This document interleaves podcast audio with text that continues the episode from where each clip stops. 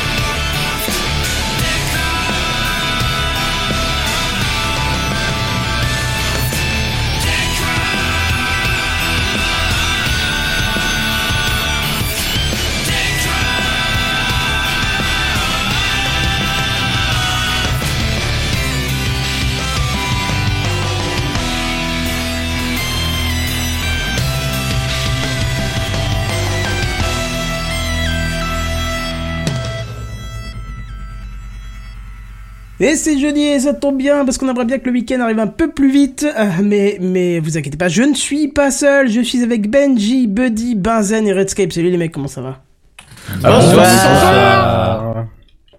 Bon, tu vous êtes Ah, il y a- motivés. bien Ah, il y a plus de la motive. Ouais, Bah, ça, ça va, plus d'écho, plus de saccades, plus de Non, bordel. ça va, ouais. non, Ouais, non, ça et en plus, il y a un retour son ok, apparemment. Oh là là, il y a des semaines comme ça, je me demande que, que- comment je fais pour que ça soit si aléatoire un début. Alors Moi, c'est d'une fluidité, mais Arrête, incroyable. 333 épisodes, j'arrive encore à être en stress euh, deux secondes avant, tu vois, c'est incroyable. Mais bon, on est là, on est presque tous là. Euh, J'ai une bière d'or, un petit retard, mais je pense qu'il va bientôt arriver.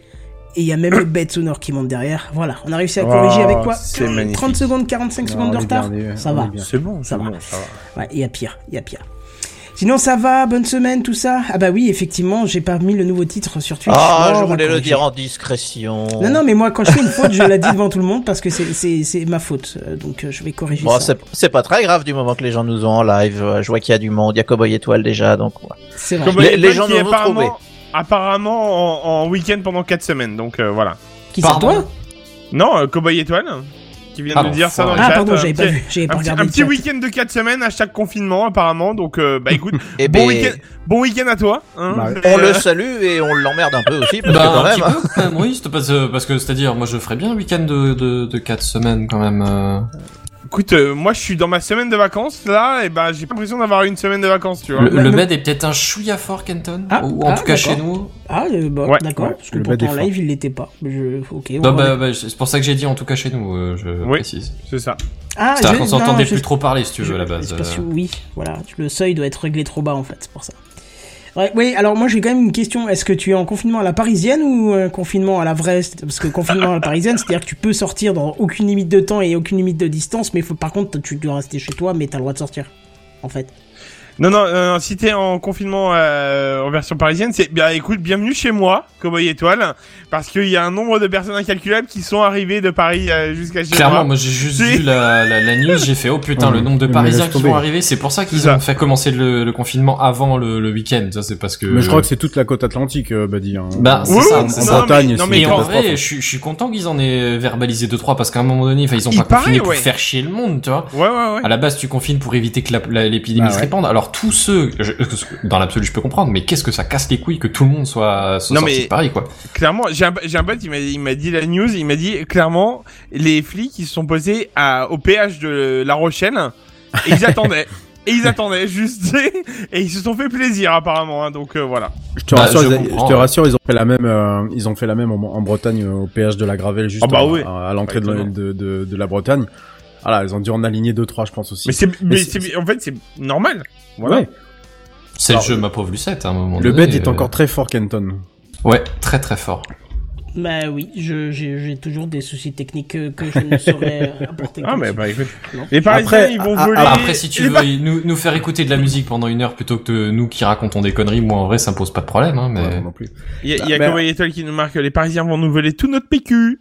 Voilà. Tu sais, c'est pas, c'est pas de l'anti-parisianisme primaire, Non, primaire, hein, pas du parce tout. que Ils sont pas du tout ça, parce que bon, il y a, on dit, on cite les Parisiens parce que c'est eux qu'on voit le, le, le plus, le plus, vu qu'ils sont le plus proches de nous. Mais euh, bah, simplement, c'est vrai que c'est assez dommage quand même de se dire que bah oui, vous êtes confinés, euh, c'est sûr, pour une durée qui euh, qui fait pas plaisir. Bah ma foi, euh, on n'a pas choisi non plus de pas être confiné quoi. Donc euh, à ce compte-là, euh, effectivement. Euh, Non, si puis m- même sans ça, je- effectivement, confiné, pas confiné, il y en a qui ont peut-être plus de chances que d'autres, mais à un Euh, moment donné, Voilà, il y a ça t'es aussi. confiné pour une bonne raison, c'est pour éviter que l'épidémie se répande, tu Ouais, vois. d'accord. Ouais, c'est ça. Alors, si, si t'enlèves la moitié de la population, peut-être qu'il y en a 99% qui sont effectivement sains, tu vois. Oui. Mais t'en as combien qui, dans le tas, sont juste des porteurs sains? Oui. et qui, Hashtag- en vrai, vont, vont répandre l'épidémie, tu Hashtag. Michel Sardou, hein C'est Ah oui, Ouais, ah oui, ouais. exact. ouais. hashtag Michel Sardou après Roselyne Bachelot, donc euh, c'est nickel. Hein, on en a parlé avec Benji en off, euh, voilà. euh, c'est génial, apparemment, on nous demande de gé- de- d'avoir les gestes barrières et Roselyne Bachelot euh, Ouais, fait un gros câlin. Elle a bien embrassé euh, Michel Sardou. Alors embra- embrassé, comprenez les bras, hein, évidemment pas la Oui. bouche, mais euh, donc elle a enlacé Mi-. Michel Sardou juste après lui avoir donné je sais plus quelle médaille. Et effectivement, c'est pas très très conseillé, mais après c'est vrai que nos, nos nos politiques, nos gouvernements sont pas connus pour bien respecter les règles. hein. Quand il y a eu le euh, comment ça s'appelle, quand ils ont changé les ministres. Euh, à- au milieu de l'été, euh, enfin ça, ça s'est fait la bise sur les perrons quand même des ministères, hein. Ouais. Euh, alors que nous on nous disait de pas le faire. Et tout le monde sait que dans les restaurants clandestins parisiens, on trouve des politiques et c'est pas bien. Oui. Ah, des informations. Oh, les informations sont connues. Le canard enchaîné appelle régulièrement euh, les restos clandestins. Alors, une fois sur deux, ils y trouvent euh, Marc-Olivier Fogiel, paraît-il. Euh, il, il paraît que dans je sais plus quelle édition, ils avaient fait un- une édition qui disait que Marc-Olivier Fogiel allait dans les restaurants clandestins. Il a fait non, non, c'est pas vrai, c'est pas vrai, c'est pas vrai. Et la semaine d'après, ils ont rappelé un restaurant clandestin en disant ouais, euh, bonjour, je sais que Marc-Olivier Fogiel vient chez vous, pourriez me le passer? La fille lui a passé le téléphone. Donc ça fait deux fois qu'il se fait avoir quand même. Faudrait peut-être Mais bon, en termes voilà, de subtilité, on est passé au niveau zéro, Ouais. quoi, Il y, a- y eu un raté. clair. Et bonsoir Monsieur Bière d'ailleurs. Hein, oui, par Monsieur. Pierre qui nous rejoint à l'instant même. Bière. Et qui nous entend pas. Et que l'on salue voilà, qu'ils nous son, Oui. voilà, ça va être le thème de La technique ce soir, euh. C'est ça. Ça laisse à, Nickel. déri- à dériser, j'allais dire, à désirer. Mm. Oh Dérisé, dieu. bienvenue, c'est ça? Je l'ai pas compris celle-là. C'est les beaux jours après. Ouais, laisse tomber, c'est pas grave. Bon, désolé, vous Ah, n'aurez ça- pas de bête sonore puisque dès que je augmente d'un millimètre le curseur, ça part à balle dans Mumble. Donc, j'ai toujours encore un problème de routage de son. Je, je ne sais plus quoi faire. C'est pas grave. On fera On pourrait 100 dire que pour tu es semaine. dérouté? Oui, c'est un peu ça, oui. je- C'est Voilà. tout à fait. Bref, est-ce que Génir, tu es là parce que je crois que tu es le prochain. Bah d'ailleurs, tu sais quoi, on va faire l'intro Podren le temps que le, le temps Ah qu'ils se mettent en route puisque c'est quand même euh, la semaine prochaine. Oui, c'est ça. Oui, euh, enfin, c'est- C'est la semaine prochaine, donc écoutez-moi Le temps donc passe un vite peu quand on euh, s'amuse. bien ça comme dirait Walter. Vous voulez écouter, découvrir et faire du podcast en live? C'est Podren, les 3 et 4 avril 2021. Lors de ce festival du podcast, venez découvrir Culture Seasons Loves, Pod Monstre Trésor, Le Duel, Youpi la vie, Muteki, Feta Béa, Je te crois, tu aimes les films d'horreur Monsieur Series and Friends, Le Bruit, L'Anthropode, Stockholm Polnareff, Les sons mystères de l'inaudible, Super Cover Beatles, Juste fais-le et ça va trancher 2.0. Gratuit et entièrement en ligne. Inscription, programme et bien plus encore sur podren.fr. Voilà, donc plus qu'une semaine encore et on aura euh, l'immense joie de, de, de retrouver euh, euh, bah, Podren en live. Et les abyssales. Effectivement, effectivement. Je le fais vrai. à chaque fois, mais. Non, mais tu ça as raison, tu as euh, raison de, de, de le préciser. euh, euh, effectivement, rajoute. tu y seras aussi. Euh, j'ai peut-être une petite idée de pourquoi j'ai des soucis de son. Vous m'entendez pas saturé à fond chez vous de votre côté? Bah non, chez moi ça va. Ah, Bah, écoute, ça va, ouais, euh, tout- ta- ça ta voix pas est toujours présente. hein. D'accord. Je pense que ça vient peut-être du. pro- J'ai dû mettre Mum- Mumble à jour et je pense qu'il y a peut-être un bug d'inversion parce que dès que je parle, tout est dans le rouge dans Mumble. Bon, j'espère que c'est pas le cas et que vous avez un bon retour sur l'audio et dans le podcast. On verra ça à la fin, malheureusement. Euh, bref, je me rends compte que vous Ah. m'entendez pas. Oui, euh, JNBR, tu n'aurais pas dû mettre à jour Windows apparemment. C'est La un problème. technique, c'est bien, hein, ça marche. hein, c'est- C'est sympa ce soir, dis donc. euh. Ah, C'est quoi? C'est c'est un lifestyle spécial Windows en panique J'allais euh, justement dire, faudrait que Lifestyle nous en parle parce que c'est vrai que là, c'est c'est quand même euh, Ouais. impressionnant. Ouais, on sait qu'il y en a plusieurs qui nous écoutent à l'aide. voilà, c'est tout ce qu'on a à dire. C'est ça. Tout le monde est en train de perdre pied dans l'équipe. Vous qui êtes des spécialistes, dites-nous ce qu'ils ont fait avec le son de Windows. C'est juste- Comment Une catastrophe, ce serait, ce serait juste pas le bon terme. C'est bien pire que ça, quoi. Ouais. Mais bon, voilà. Écoute, euh, si on sauve la façade, c'est déjà bien. Après, euh, en coulisses, bah tant pis. C'est juste dommage, il n'y aura pas de bête sur le, le live, mais tant pis. On fait avec. Euh, j'ai- euh, bah, Ginebert est parti, donc il va Oui. désinstaller sa mise à jour. Il est parti, sans même nous dire au revoir. Bon, Il est parti que... chez le vendeur chercher un ordinateur. Mais il Ça a dit ça. bonjour, donc on peut rien faire. Ouais, c'est ça. Ah bah Si tu voulais oui, voilà, en théorie, tu sais bien, ça, euh, euh, Buddy. Hein Oui, Bon. pardon, excusez-moi, je, je, je me pensais en privé là. Non, j'allais pas surenchérir. Je Non. sais ce que tu vas dire derrière. Bon, alors tu sais ce qu'on va faire, Redscape, tu vas prendre le relais, Ouais, puisque c'est toi qui vas faire la, la news high tech, tu vas passer devant Geneviève, et ça tombe bien, parce que je n'avais pas réussi à mettre son image, donc, eh ben, c'est Bah, c'est pour parfait. toi. C'est les news high-tech. C'est les news high-tech. C'est les news high-tech. C'est les news high-tech. T'as vu le dernier iPhone, il est tout noir. C'est les news high-tech. Qu'est-ce que c'est le high-tech? C'est plus de mon temps tout ça. Bah alors, j'attends mon petit Ça vient, jingle. ça vient, je jongle entre tous les trucs. Est-ce que Bon, tu sens le stress dans sa Ah, voix C'est ouf, c'est Il est effroyable ce soir. essoufflé, il est élanché, il est essoufflé là. Il est au bout de sa vie. Euh, c'est clair. Euh, ouais, pour une fois, tiens, j'intro- j'introduis les, les, les, les news, ça, ça m'arrive jamais. Oh, j'avoue, c'est rare. Ouais, c'est très rare. J'aime pas parler en premier, euh, mais bon, bah là, écoutez. Dans le club. C'est les vieux souvenirs d'école, passer en premier, tout ça. Voilà, mais ouais, c'est ça, mais moi c'est des traumatismes en vrai. Hein. C'est avoir un pré... avoir un nom de famille qui, Ah qui, est en début d'alphabet, c'est un trauma. Non, non, mais t'as raison, effectivement. C'est, il y a un peu de stress, voilà. Moi, ça me dérange pas, j'aime bien. Parce que t'as pas l'habitude, c'est pour ça. Ça y est, j'ai trouvé devenu mon problème. Lifetime, c'est bon, j'ai trouvé. Alors, si tu pouvais contacter JNBR pour lui dire du coup. Alors- je pense que ça l'intéresse. Alors moi, Ouais, parce qu'à mon avis, on, on l'a perdu là pour la, pour la soirée. Moi, j'ai Mumble suite à la mise à jour qui s'était passée en rapport signal bruit, ce qui fait que au moindre truc qui compressait au taquet. Ah ouais, et d'accord. donc ça y est, là, le bed, il est bien haut, bien haut, et pourtant vous vous plaignez pas, alors que voilà. C'est très bien. Ouais. Il y aura un bed audio. Voilà, b- allez, vas-y. Redscape, soulage-moi de ce stress, je vais écouter ta douce voix suave et, Euh, et, ouais, bah, tu- et Et plaisante. ouais. En plus, je suis content de mon, mon titre pour une fois. Euh, je vais vous parler ce soir de de- d'un plan. C'est c'est- alors c'est pas un plan cul, je vous rassure. Hein, ça s'appelle le Dommage. plan. Bah dommage, oui, mais on n'est pas dans on n'est pas dans dans Festcraft évi- évidemment. Je crois que dans les Euh, gestes barrières, c'est déconseillé. hein. en plus, À Ils ce ont qui pas précisé, mais euh, il n'y a pas de case à cocher. Euh, ou si peut-être. Alors le, le plan THD 2025. Est-ce que du coup ça vous parle, C'est pas le nom d'une nouvelle drogue euh, de synthèse? Ah, Non, ça c'est. THC, ça a rien à voir. Mm, Ah. Ouais, ça aurait pu. À une lettre près, euh, je pense qu'on était bon. Bon, écoutez, si vous écoutez TechCraft tous les jeudis soirs en live dès 21h, plus d'infos sur www.techcraft.fr, bien sûr, vous le savez très certainement. C'est un vrai plan. Hein, voilà, tout ce qu'il y a de plus euh, classique, semé d'emmerdes, d'embûches et de grand n'importe quoi. Si vous n'êtes pas des, euh, des auditeurs assidus, venez déjà nous écouter, hein, déjà ça c'est pas mal. Et ensuite, vous vous dites que c'est certainement le bon plan pour choper la TV en HD à partir de 2025. Bon, je, voilà, vous ne comprenez pas parce qu'on vous a dit que la TD c'était déjà en HD. Pff, bon, voilà. Non, non, c'est pas ça du tout qu'on t'a dit. Le seul truc qu'on t'a dit, c'est La télé, c'est le mal. C'est pas faux. toujours. Normalement, c'est pas à moi qu'on le met ce truc-là, c'est à Benji. Bon, je vais vous éclairer vos, je vais éclairer vos torches parce que bah, les lanternes ça fait vieux du coup. THD, ça signifie très haut débit, tout simplement.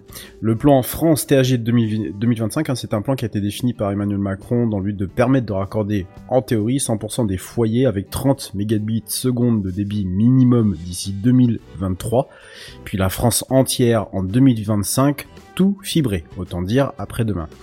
Le seul souci, c'est que ce plan si idyllique est confronté à une réalité tout autre qui, bah, mis bout à bout, est en train de réduire à néant les chances de respecter le calendrier déjà ultra serré. Ah, tu veux Tu veux dire, dire que le quand fait moi que ce soit pas fibre... réaliste Ouais, déjà. De quoi De- Je vous ai entendu tous les deux Bah, vas-y, vas-y. euh, Non, mais je disais, est-ce que le, le problème à ce plan euh, magnifique, c'est que qu'il est pas réaliste ou il y a un autre problème en plus de ça? Il- en fait, il y a plusieurs problèmes. C'est qu'effectivement, il déjà, il est pas réaliste et tu vas voir que euh, on va très vite buter sur des choses qui sont euh, totalement euh, anodines comme ça, vu, vu de vu de loin, mais qui euh, bah, font partie quand même du plan, mine de rien.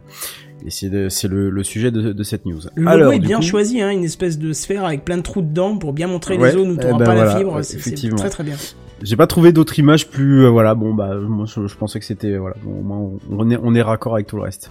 Alors qu'est-ce qui se passe du coup en ce moment? Eh Je vais vous le dire tout de suite, il manque des poteaux. Oui, vous avez bien entendu. Orange, cette entreprise de, dé- euh, de déploiement de la fibre, affirme faire face à une pénurie de poteaux en métal.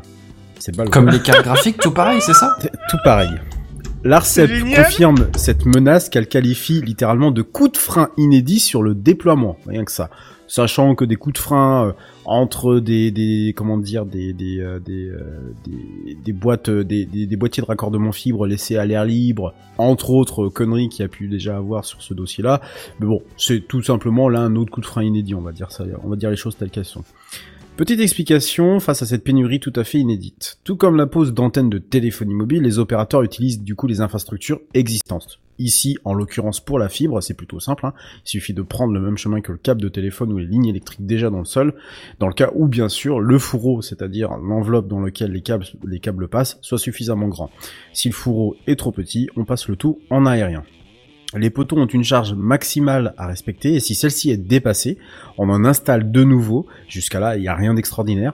Et d'ailleurs, la charge maximale a été révisée par deux fois, inclus dans une mesure de coefficient de sécurité des poteaux, il faut le savoir, en 2001 après la tempête de 1999 et en 2018 justement pour alléger la surcharge qu'il pouvait y avoir sur certains poteaux.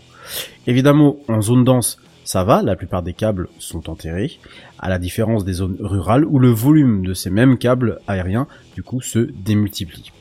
Alors, du coup, quelle est la situation sur le terrain? Euh, c'est le DG du syndicat mixte Ardèche Drôme Numérique, Sylvain Vallière, qui s'y colle pour nous expliquer la pénurie. Je le cite. Le déploiement du réseau public Ardèche pardon, Drôme Numérique sur le réseau aérien téléphonique nécessite de remplacer des poteaux que doit nous fournir Orange. Nous constatons une pénurie, il nous manque 700 poteaux. Voilà. Les déploiements s'arrêtent Oh, pour ça va, 11 000 700. lignes. Bah, ça dépend, 700 faut, faut donner la, la référence. C'est 700 sur 700 combien Voilà, euh, attends, là c'est juste pour euh, un syndicat, hein, c'est pas pour euh, l'ensemble de la France. hein.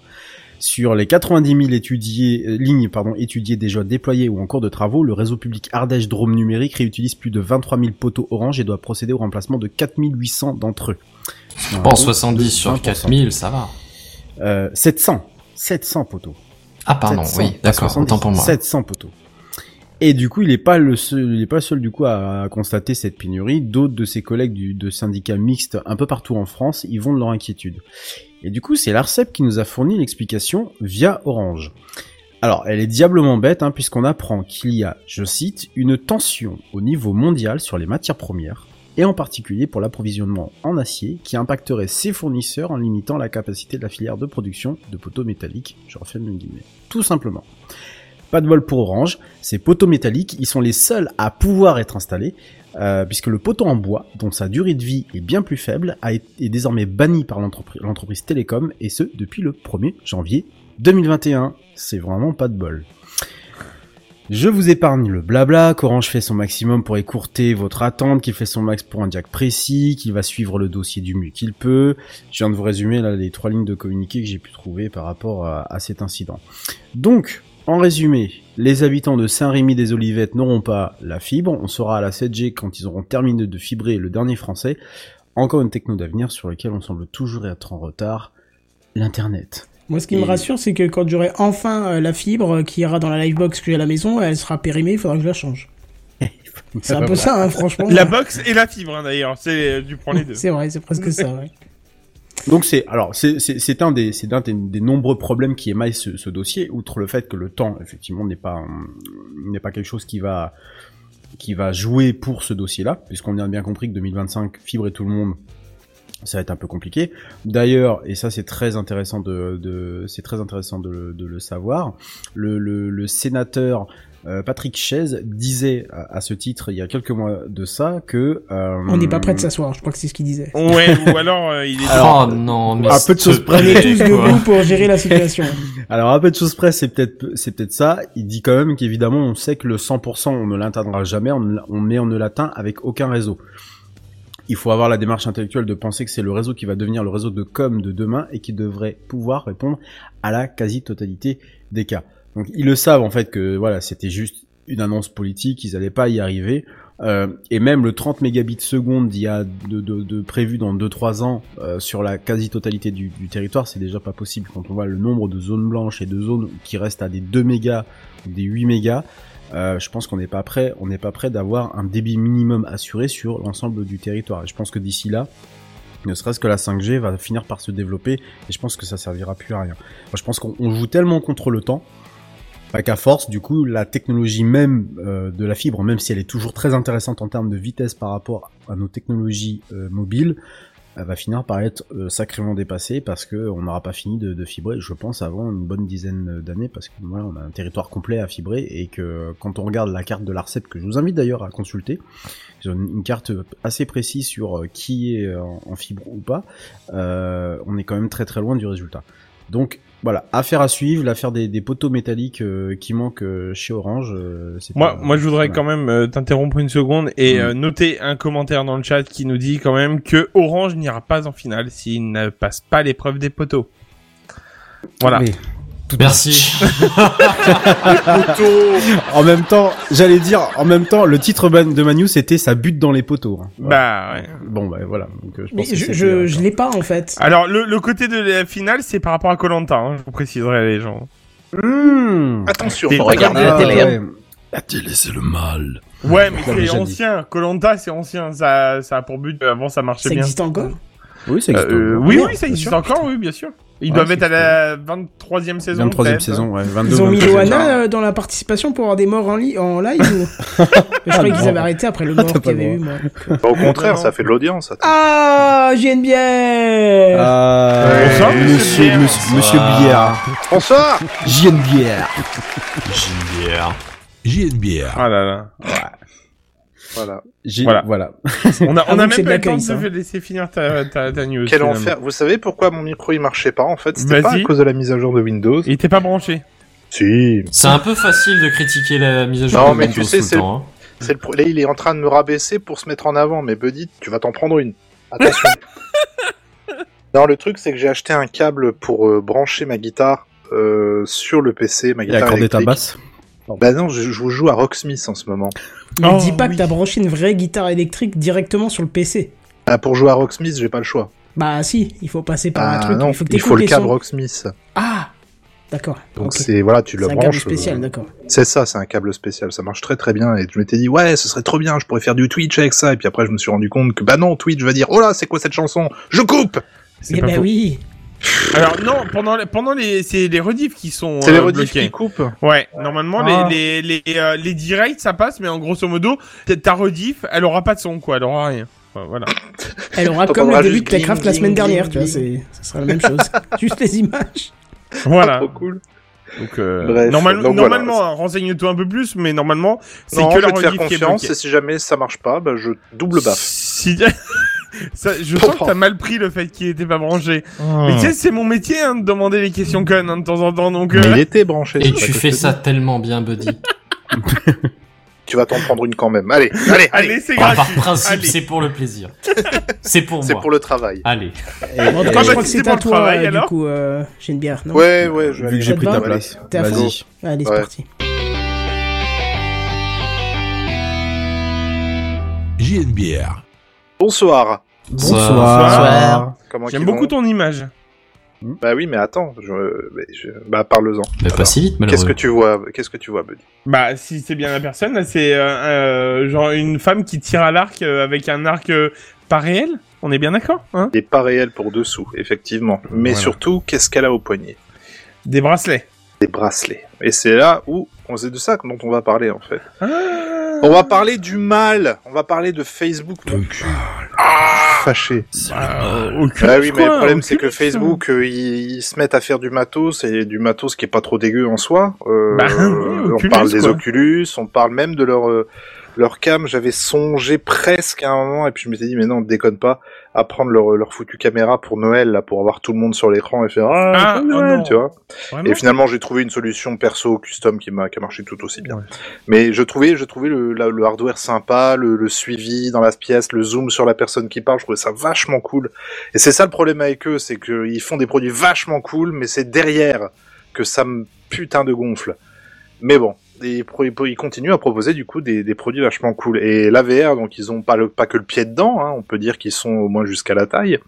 Et euh, le, le type qui recherche, euh, qui, dirige le labo de recherche en, réalité augmentée et virtuelle, qui s'appelle Monsieur Bosworth, qui a un compte Twitter ou même un blog, il, est il a partagé il y a pas longtemps un article qui décrit la vision des 10 ans, de 10 ans euh, de l'entreprise pour tout ce qui est de l'avenir de l'interaction homme-machine. Et donc il a tweeté euh, la photo d'un petit appareil euh, qui est pas pour l'instant juste à l'état de, pur proto, hein, mais euh, qui est intéressant en soi dans son fonctionnement. Donc ça prend la forme d'un bracelet. Et si vous voulez, le but avec ce bracelet, ça, n'est pas non, c'est pas non pas d'in- d'interagir effectivement avec des choses virtuelles, hein, que ce soit en réalité augmentée ou en réalité virtuelle. Enfin, d'une certaine manière, si. Donc, par exemple, on pourrait s'imaginer taper sur un clavier virtuel, utiliser une souris virtuelle, euh, etc., etc. Juste avec ce boîtier qui repère un peu ce que vous faites avec vos, mains, mais pas que. Le but, c'est de prévoir l'intention de l'utilisateur. Et c'est là que ça devient rigolo. Par exemple, ça veut dire que tu pourrais très bien, et le site à un moment, je sais plus où, tu pourrais très bien jouer à un jeu sans bouger les doigts, puisque c'est juste l'intention de ton cerveau qui va aller vers euh, les, les mains, qui va être captée euh, par ces bracelets. Tu vois ce que je veux dire? C'est énorme. Ouais, ouais. et c'est assez dingo. Et il avait une analogie qui était euh, donc voilà, c'est comme ça qu'ils disent. hein, vous pouvez également l'entraîner à ressentir l'intention de vos doigts de sorte que les actions se produisent même lorsque vos mains sont totalement immobiles. C'est f- Ouais, mais alors, alors là, je suis désolé, hein, mais je suis obligé de Mais paraphraser il faut pas mon, être mon désolé, cher au Bazen, contraire. hein, je, je- juste. je ne Je vois pas l'intérêt. L'intérêt. Bah pour l'instant, en tout cas, j'en sais rien. Il est où l'intérêt? L'intérêt, en tout cas, c'est de d'avoir. Enfin déjà, le, le bracelet, je sais qu'ils veulent le foutre genre un retour haptique dessus. Ça, Euh, d'accord, sais ok, ça, d'accord. en fonction des trucs que tu vas faire, etc. Ils sont en train de tester différents moyens d'interagir de manière plus satisfaisante, je pense, avec des environnements virtuels. Parce qu'aujourd'hui, par exemple, tu as sur l'Oculus Quest le hand tracking qui marche, hein, mais bon, c'est pas. ça, ça, ça se dé- euh, depuis la dernière mise à jour, euh, où ils l'ont réactivé parce qu'il y a eu un bug, je trouve que ça marche plutôt pas mal. ça, ça, moi, ça a toujours plutôt pas trop mal marché, mais Ça je veux dire, il manque. Je pense qu'il manque le. Comment dire il manque quelque chose, il manque un petit truc. Mais ça fonctionne, c'est pas un souci. Mais je ne Ah jouerai oui. pas, je passerai pas mon temps à jouer avec ça. Mais pour l'instant, je veux dire, c'est c'est très limité sur le casque. T'as vu comment la purge que c'est pour taper sur le clavier? Euh, Moi, moi j'espérais complètement. utiliser mes doigts et faire euh, clic, clic, clic, clic, clic, tu vois. Non, non, il faut pointer chaque lettre et la valider en, en pointant le, le pouce et l'index. Ouais. C'est ce qui est juste ultra chiant pour l'instant. Donc ils ont ils ont l'air d'essayer de, de proposer de, des, des nouvelles alternatives et ce, ce truc là là ils le, ils le sortent un peu. Euh, J'avais lu donc une analogie qui était marrante. Attends voir, laisse-moi retrouver. Euh, voilà, il a suggéré euh, comme exemple le micro-ondes de la cuisine comme cas d'utilisation, tout en précisant que Facebook ne construit pas de micro-ondes. Les interfaces des appareils électroménagers sont toutes différentes. Alors pourquoi ne pas programmer un appareil comme celui-ci pour comprendre simplement quand vous voulez cuire quelque chose pendant 10 minutes à puissance moyenne? C'est vraiment l'intention de l'utilisateur qu'ils essayent de capter. Et grosso modo, euh, après, t'as, t'as- entre guillemets, t'as plus rien à faire vu que l'intention est déjà partie dans le système, tu vois. C'est pas si inquiétant quand même sur certaines choses. Mais complètement.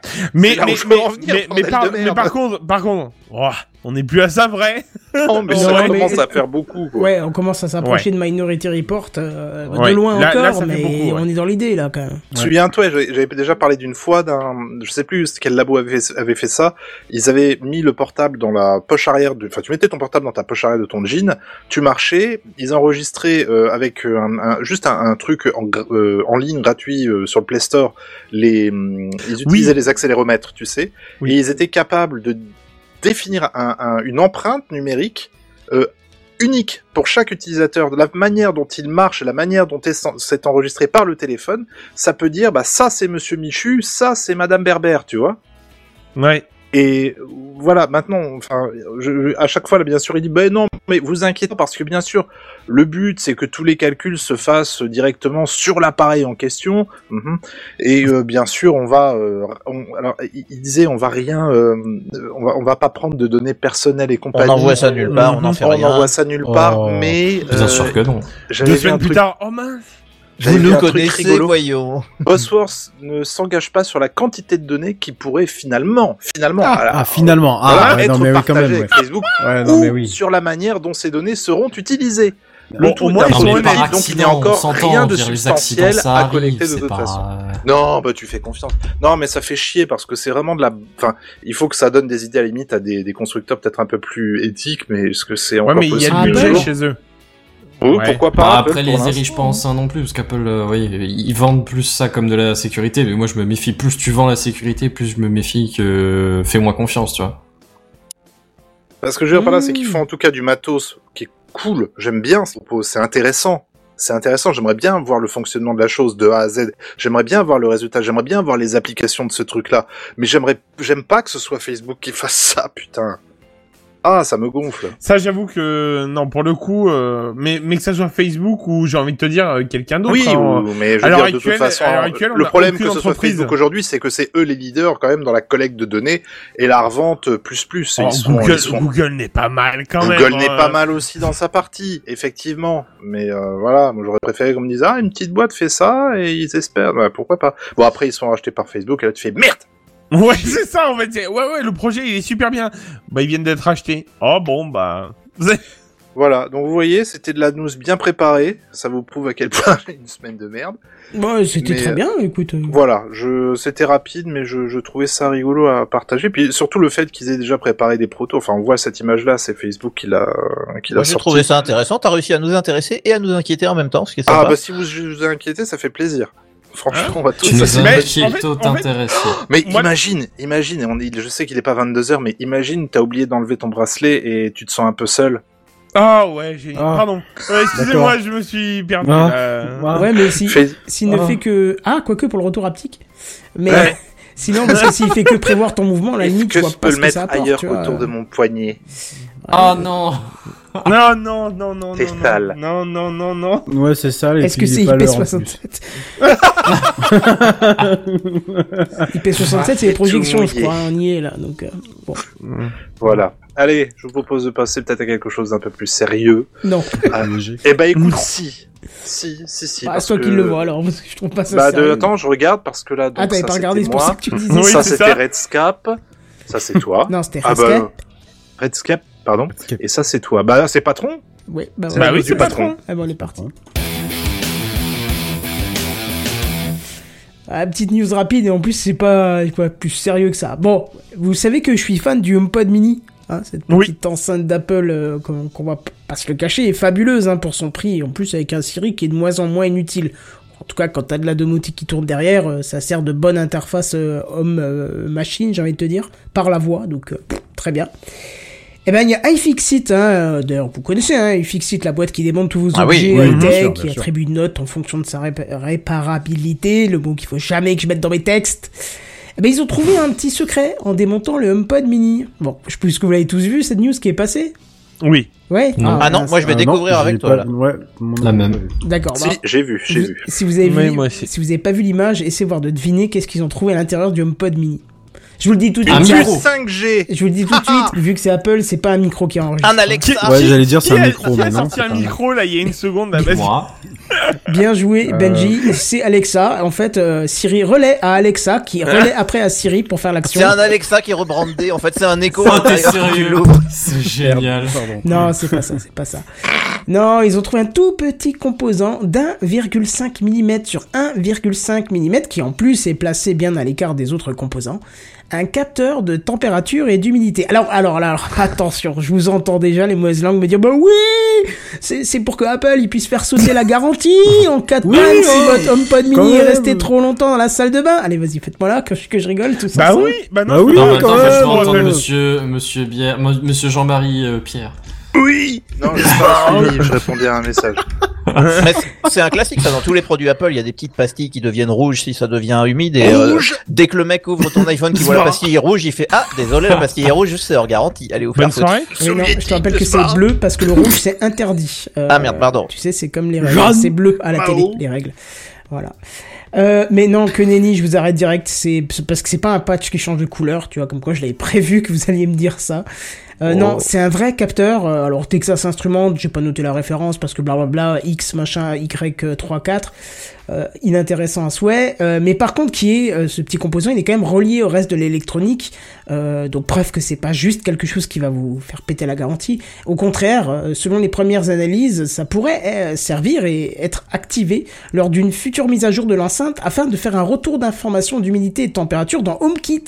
Hein, HomeKit qui est l'environnement domotique de chez Apple. Donc euh, c'est super intéressant parce que pour 99 euros on aura une enceinte qui est pas dégueulasse et on se doute bien que si euh, s'ils ont mis un capteur euh, dedans euh, qu'ils veulent utiliser plus tard ils ont mis un capteur de qualité et on pourra aussi avoir donc cette euh, notion de température et d'humidité dans chaque pièce. Alors au début je me suis dit ça sert pas trop à grand chose et au moins pour les températures ça peut être sympa. On peut gérer son chauffage, l'humidité ça peut être sympa aussi, ça évite euh, plein de, plein de soucis par la suite. Donc Ça serait ton thermostat par pièce, quoi, parce que le but c'est d'en avoir un dans chaque pièce, grosso modo. Ouais, c'est ça, en sachant qu'HomeKit a fait quand même un, un, un effort euh, très particulier, je trouve, sur les, sur les remontées de température. Parce que, euh, pour exemple, euh, j'avais acheté un, capteur Xiaomi, un truc à 7 balles, euh, qu'il a fallu que je, je- j'étalonne moi-même avec un capteur un peu plus précis, puisqu'il était carrément dévié de 2 degrés, ce qui est énorme. Oh bah Euh, c'est beaucoup, oui. Ah bah oui, parce que dans une maison entre 21 et 19, je peux t'assurer que... Il y a une en- différence. hein. Ah ben, en valeur de madame qui a froid, je peux t'assurer que c'est énorme. Hein. C'est- une valeur... Madame qui, valeur de madame qui a froid. Alors En même là, temps, il fait 21 degrés quand même, te plains pas. euh, Ça, c'est une valeur sûre. Hein. Je peux t'assurer que... madame qui, tu dis- valeur tu- de madame qui a froid. Tu connais, bah si, tu connais ça, forcément. Euh, oui, je, oui, faut- oui. Je, la je valeur de Madame ça. qui a froid, tu Elle lui était très basse d'ailleurs. 21 degrés, et elle Ouais, te dit non, c'est pas possible, je te le dis, c'est pas possible. Et là, tu sais qu'il fait, il fait froid. Et tu, rev- et tu revérifies et là tu fais. Ah. Ah ouais, il était pas étalonné l'enfoiré. voilà. Bref, en tout cas au début quand je l'ai installé, j'avais aucun retour dans HomeKit, même à travers les différents euh, passerelles et éléments que j'ai fait pour que ça redescende de la domotique. Et là subitement, il a commencé à me faire des retours et en plus à me faire des moyennes. Euh, euh, si je vais dans la pièce, c'est que la pièce. Si je vais dans la maison, c'est la moyenne. Enfin bref, en plus le tout. Euh, exploitable bien sûr dans les scénarios, les raccourcis. Je vous invite pas du tout à aller voir mes vidéos sur YouTube où j'en parle en ce moment. Non, c'est pas utile. Autopromo. Kenton 57 sur YouTube. Voilà. ça. Si vous êtes intéressé par les tags NFC, n'hésitez Voilà. pas. je- aussi, voilà, oui, c'est ça. enfin quoique la dernière c'est Tag NFC, mais c'est aussi à la voix, donc ça se peut. Ah, c'est c'est un petit peu les deux. Moi, j'aime bien ça mix. c'est- C'est l'exemple par le vrai. Euh, ouais, et puis euh, oui, donc voilà, donc c'est c'est un petit peu ce qu'ils ont trouvé, en espérant que ça va être actif. Euh, Je, je crois que je suis le seul à avoir un pod mini hein, ici. Ah, je crois, totalement. Oui. Oui, j'ai pas compris ce que tu as dit, Buddy. J'ai dit totalement, oui. Tu Ah es oui, le toi, toi c'est vrai que t'es chez les concurrents, donc euh, voilà. Eh oui, bah Non, j'aime pas Buddy, il est Siri chez en tout fait. le monde, il fait pas dans la distinction. Bah non, il a pas J'ai- de mini, il est bah chez Apple. Hein.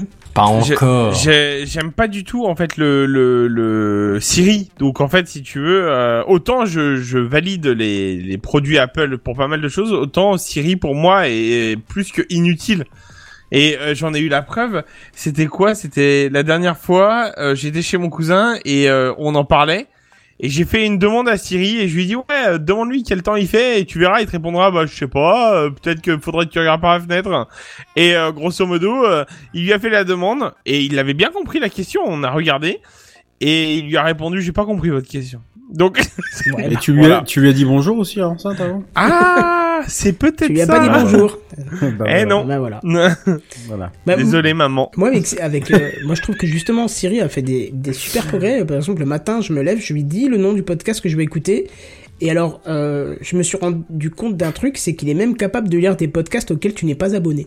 Du tout. Ah. Ouais, il va les chercher en un quart de seconde et te les lit. Et pour exemple, euh, je, je pense que vous connaissez tous Jérôme Colombin. Oui. Ouais. Ouais, non, Ouais, enfin voilà, ouais. c'était un petit ouais. si, oui. Bah, Jérôme non. Colombin et François Sorel sont deux vieux du podcast euh, qui Ah bah sont oui. aussi dans les radios et donc euh, Jérôme Colombin a une, une une rubrique qui est écoutée en plus par ma maman euh, donc euh, que je fais un gros bisou et qui écoute Sur France et qui Info, s'appelle hein, il me semble. voilà et qui s'appelle Nouveau Monde qui est génial. Euh, ça dure pas très longtemps donc c'est juste tip top quand je me lève. Euh, par contre ça fait pas très longtemps où France Info France Info je te fais pipi dessus parce que tu as mis une pub devant et tous les matins maintenant, quand je me lève et que je demande le podcast j'ai d'abord une pub pour de la merde dont j'en ai- le matin ça vous met dans une humeur exécrable d'avoir une pub tout de suite qui commence. Et puis en plus tu sais c'est la pratique de la pub comme à l'époque c'est-à-dire la pub est plus forte que le reste Oui. euh, donc c'est Ah oui, bien saturé, bien, ouais. non, pas saturé, hein, c'est France Info, ils savent gérer leur son. Mais je trouve que juste, c'est même plus euh, genre, ah, on vous met une petite pub parce qu'on a besoin. C'est- Là, euh, surtout pour une capsule qui dure 3 minutes, c'est c'est juste de l'insulte à la Oui, tête des c'est gens. c'est pas saturé le mot que je voulais dire, mais c'est en gros tous les niveaux sont les mêmes. Tu sais quand euh, en, en gros tu Compressé. regardes ton compressé, merci. Euh, c'est effectivement le mot que je cherchais, excuse-moi.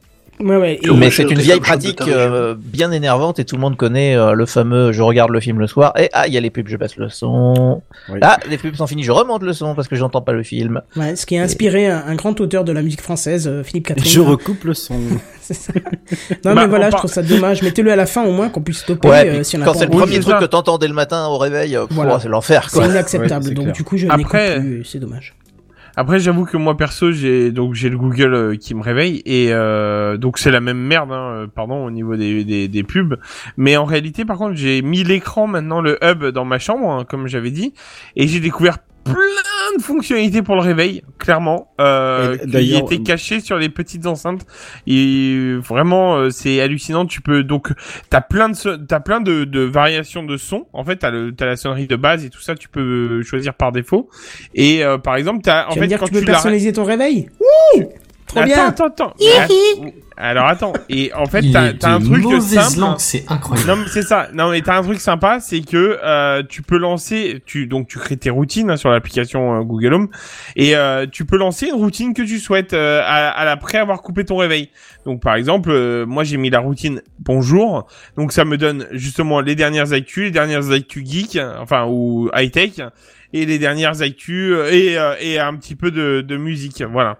D'ailleurs, Buddy, Oui. petite question, je te coupe, mais euh, le, le, le réveil, euh, j'ai testé du coup le réveil via euh, le Google, euh, Oui. Google Home là. C'est c'est vrai, que c'est sympa. Bon, par contre, la sonnerie, elle est un peu à chier. Ah la sonnerie est pourrie. Oui. Et donc j'ai fait plusieurs tentatives. Après j'ai eu la flemme, il était déjà tard quand j'ai voulu faire la Mhm. tentative, euh, de dire bah mets un réveil à telle heure et lance euh, moi euh, la playlist telle playlist sur Spotify. Il a été Mhm. foutu incapable de, de, de faire la, le, le truc. Hein. Alors est-ce qu'il y a Non, une commande il euh, il y a une spécifique il y a une phrase particulière à lui Ah. sortir. Il faut la chercher sur internet. Je l'avais vu une ou deux fois. Ah, Euh, Je l'avais essayé, ça avait marché. Euh, euh, mais maintenant, je vais être honnête. euh, là, je voilà, je. En règle générale, moi, je me réveille le plus souvent, c'est avec mes lumières. Donc, euh, Ouais. euh, si tu veux, j'ai pas de problème avec ça. Mais du coup, pour le coup, euh, tu peux lui demander. Mais faut je cherche le truc pour te Ouais, faire réveiller avec ouais. une musique ou un truc comme ça Ah sur ouais. euh, le Google Ouais. Home. Tu verras que il y a une phrase particulière et dès que tu lui dis, il va te dire OK, bah je te réveille avec ça demain. Voilà. D'accord. Euh, Ok. Bah je vais tester, euh, je vais tester tout, tout à l'heure. Ok. voilà. Donc c'était c'est juste un petit truc donc euh, voilà. Et donc du coup, on va le- on va avoir le droit à la température dans la maison avec euh, C'est ça. Ouais. Le Ouais, HomePod mini. Ouais. Et d'ailleurs, j'y pense. Il faudrait que tu m'envoies un de ces quatre, l'audio de ta fameuse vidéo qui m'a fait éclater de rire euh, sur euh, Ah oui. ton réglage de réveil. Faut, faut qu'on la passe une fois dans l'émission parce qu'on l'a décrit. Et c'est vrai qu'en fait, l'image, bon, ouais. Elle, elle sert le Les- propos, l'image, mais- on s'en fout. Ouais, voilà. Le- L'important, c'est le texte. Faudrait un jour que tu nous envoies ça et que lorsque tu nous parles d'un- d'une de tes enceintes, on le passe pour le fun parce que je suis sûr que ça va faire mourir de rire les gens. Moi qui rigole pas facilement, j'ai éclaté de rire, ce qui est vraiment euh, extrêmement rare. Donc euh, franchement, il faut absolument qu'on la diffuse. Ah non, c'est je rigole déjà. J'a- J'avoue que personnellement, tu sens mon fou rire en plus qui Ah arrive ouais, tout ouais, doucement derrière, parce que j'y arrive pas en fait, c'est pas possible, tu vois. Donc, euh, mais ouais, j'avoue qu'ils m'ont bien battu par rapport à ça. Ouais, il faudrait que je te fasse ça, il y a pas de problème. Très bien. Je sais même pas, il faudrait que je sorte la vidéo de, du téléphone quoi, par rapport à ça pour le sortir que l'audio. Oui, bah t'es un geek, tu vas réussir. faut- Ouais, Voilà. ouais. Bon, alors on va enchaîner. Euh, le hasard du programme fait que j'enchaîne sur moi-même. Donc euh, voilà, c'est pour moi. Félicitations. Introduis. Kenton. Introduis-toi toi-même. Alors je vais dire le titre, hein, parce que forcément c'est un petit troll, hein, sinon c'est c'est pas drôle. Pour pas cher, t'as la même chose chez Android. Ah, Ah non, t'as pas le droit, non, c'est bon. Ah si, bien sûr que j'ai le droit. Non, t'as pas le droit. Alors qui a un téléphone Android euh, ici? Yes. Ouais. D'accord, donc 3 sur... Euh, combien on est? 6, très bien. Moi j'en ai un. Toi aussi? Bon, Ouais. si- co- bon, 4 sur 6. Comment ça allait mardi? Ça allait bien? Pas trop la panique? Non, Zéro problème. Ah, vous Non, êtes des chanceux.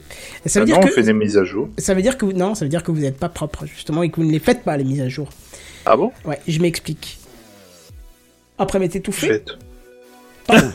Non, alors soit on fait pas les Respire, mises à jour, respire. soit. Si, si, je euh, t'explique, tu les as pas faites. Crois-moi. Non, mais soit on n'utilise pas les applis qui utilisent euh, le. Ah, tu peux- comment il s'appelle machin.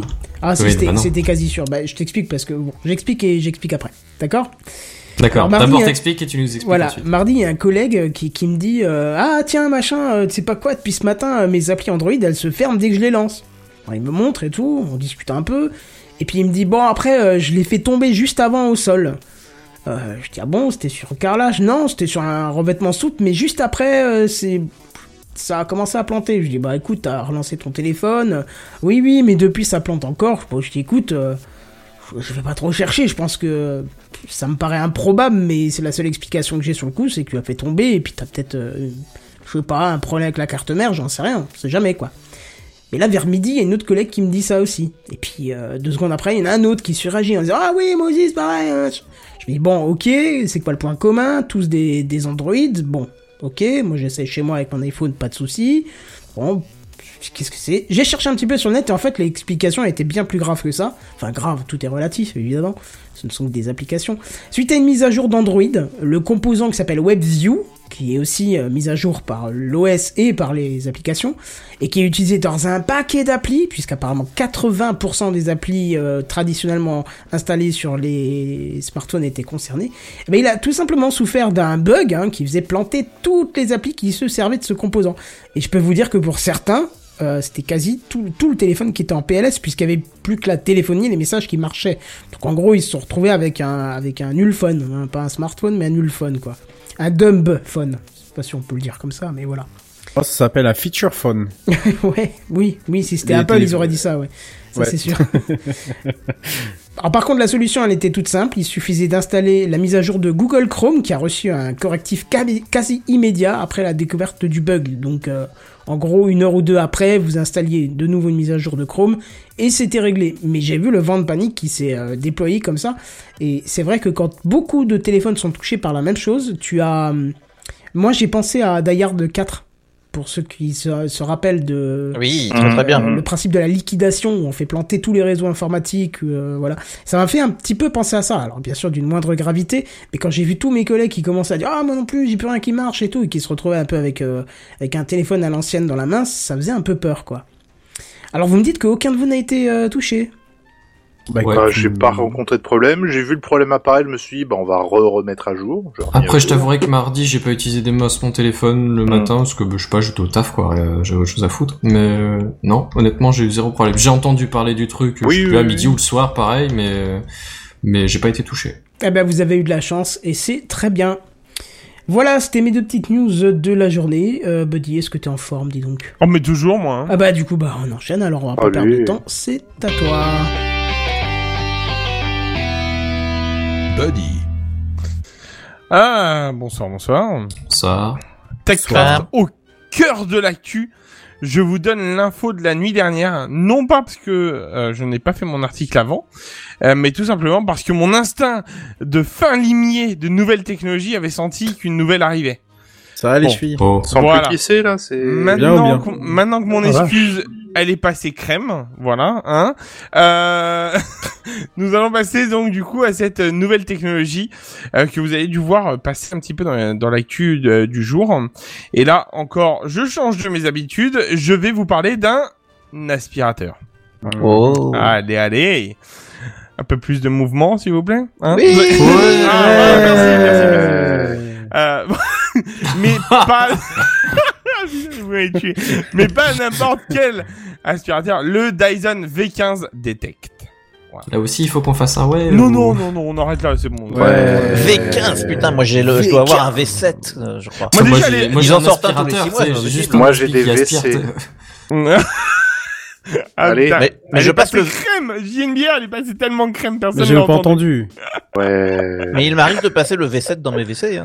Ah, Oh, ah non, elle est Canard- passée canard passée V7, crème, bien finalement. Oh là là. Oh putain. Bon, du coup. L'enfer. Euh, encore, encore une sorcellerie digne de Dyson, hein, vous allez me dire. Alors, alors, euh, il y a quoi dans ce petit nouveau, dans ce petit dernier nouveau de chez Dyson? Déjà, euh, ce petit aspirateur de type balai, hein, euh, donc c'est un, un, euh, celui qui prend pas de place et qui est sans fil, a un mot Et qui avez s'enfile, dû- pardon? et, oui, qui s'enfile tout seul. Ah, Allez. Euh, et à un mot que vous avez dû entendre, le détect. Le V15 détect. Alors, euh, je vous explique. Euh, pour les gens en live, euh, vous pouvez voir une petite lumière qui sort du balai, ou plus précisément de la brosse du balai. Ah, c'est une vraie lumière, ça. Et non, ce n'est pas le dernier ruban à LED de chez Lidl, mais bien un laser. Alors, je cite Oh, Dyson. putain, un aspirateur laser, quoi. Ah ouais, attends, On ouais. est dans le futur. Ah non, mais on est dans Star Wars, tu veux dire. Euh, je cite Dyson.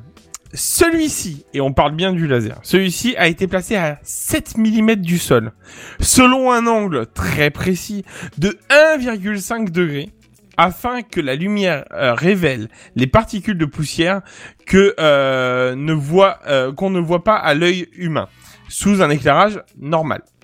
Voilà.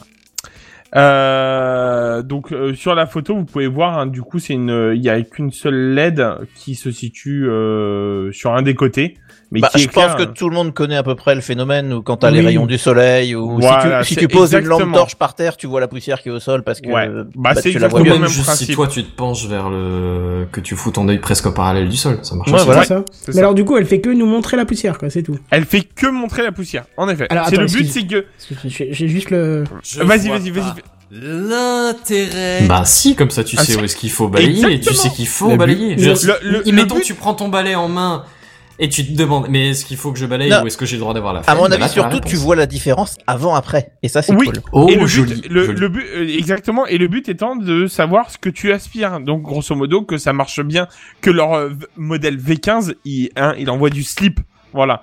Ah, c'est Euh, genre comme les pubs pour les, les trucs de cuisine, tu sais, où, tu, où c'est immonde et dégueulasse, tu spritzes un Ouais, petit coup, voilà, tu passes ça. un petit coup et c'est impeccable et nickel. Ah, exactement, tout à fait. euh, alors, mais, euh, mais, bon, mais sauf que tu fais ça chez toi en fait. ça, ça fait pas, ça fait pas des, ça fait pas des, comment ça s'appelle, euh, des, des merveilles hein, non plus. On est bien d'accord. Hein, euh, euh, on, on, Ah bah, je suis euh, déçu. Voilà, on- on- ça marche bien quand même. hein. On, on est tous d'accord que les gens qui ont des Dyson euh, le, peuvent le dire que le Dyson a quand même révolutionnaire au niveau des aspirateurs.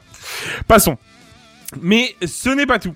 Dyson nous offre une deuxième nouvelle technologie cette année. Alors, euh, dans, un, dans un aspirateur, hein, je précise. Euh, je, suis- je suis juste désolé d'interrompre l'introduction de la deuxième. J'avais une question sur la première. Mais encore. vas-y, Euh, excuse-moi, je me disais, le laser, il est dans la, on- je sais pas Dans- comment appeler ça, la brosse, la tête, quoi. Dans la brosse, ouais, tout à fait. La, la brosse ou la tête, c'est le truc que euh, quand tu passes l'aspirateur, tu cognes contre le mur, tu cognes contre le lit, tu cognes contre. le- C'est assez Très solide pour que ça survive à Le, ça. le, le Dyson, le- enfin les têtes de Dyson, en règle générale, euh, tiennent très très bien. Ouais, Il dit quand t'es trop proche du mur. Alors tout non, à l'heure, c'est ce que je disais, j'ai un V7, euh, il y a du scotch sur un côté. hein. Ah, c'est vrai? Parce que justement, un jour, j'ai dû être trop trop bourrin, ou Parce je sais pas quoi. bourrin, ouais, Ouais, c'est Alors je sais pas ce que t'as fait avec ton aspirateur, si je peux me permettre. Bah les poussières. Bah, qu'est-ce que tu Ouais, veux faire ouais, d'autre ouais. aspirer Qu'est-ce que Euh, t'as non, essayé mais- de faire à ces pauvres poussières exactement? Voilà, c'est ça. Non, non, mais en vrai, moi, je, je- j'avoue que, alors, je sais que ça a pour réputation quand même d'être assez solide.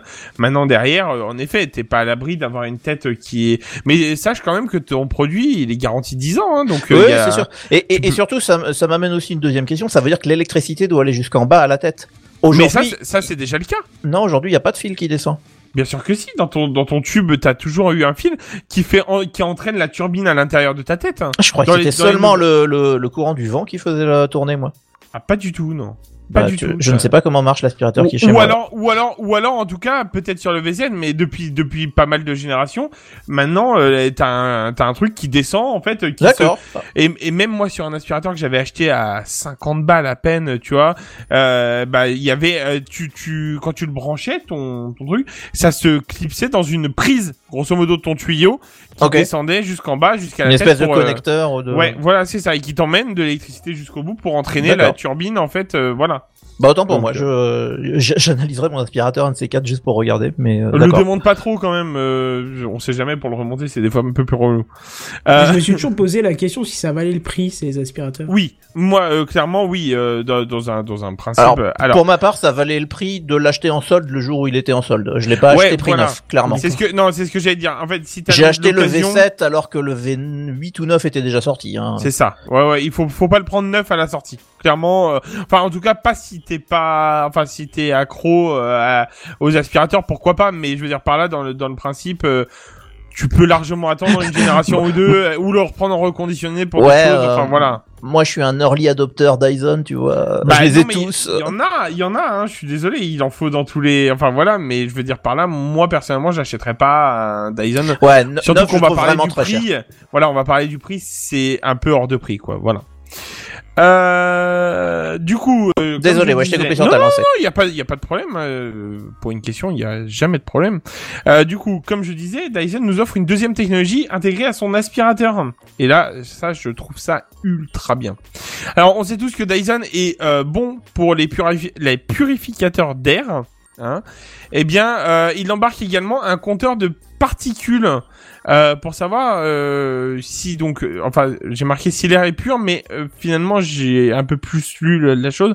L'air, c'est pas que ça, mais aussi savoir ce que tu aspires précisément. Mais qu'est-ce que Alors, tu vas me- faire? Ben alors justement, ben alors je vais y arriver et là par là tu vas même pas pouvoir dire euh, le principe de je vois pas l'intérêt parce que je vais y arriver. Euh, le Dyson qui te juge à la fin, mais c'est dégueulasse chez vous. Non, non, non, non. Euh, alors, encore une fois, je vais citer euh, donc James Dyson. Euh, James Dyson qui dit... Tu euh, peux faire la- l'accent néerlandais Euh, tu- Comme dans les pas. pubs. Je l'ai pas, je suis désolé, celui-là. Si quelqu'un l'a, allez Faut mettre des flûtes et des trucs dans toutes les phrases, ça passe. Ouais, voilà, c'est ça. Hashtag cliché. Alors, ah ouais, léger là quand même. Euh, donc sur la sur la photo en live, on peut voir que euh, sur la tête, euh, enfin l'embout de, de l'aspirateur, juste euh, au niveau de la batterie et du, du moteur, on peut voir un petit écran, on va dire, euh, avec des barres. Je, je le dis un peu plus pour l'audio, hein, des barres jaunes. Euh, J'ai perdu les couleurs. T'as jaune, Rouge. orange, rose et violet. Il me semble. Voilà. Des espèces de compteurs, quoi. Voilà, tout à fait. Alors, chacune de ces barres a une euh, signification. Je vous la donne. Donc, c'est c'est ce qui est c'est ce que James Dyson a, a expliqué. La barre jaune représente les allergènes entre 10 micromètres et 60 micromètres.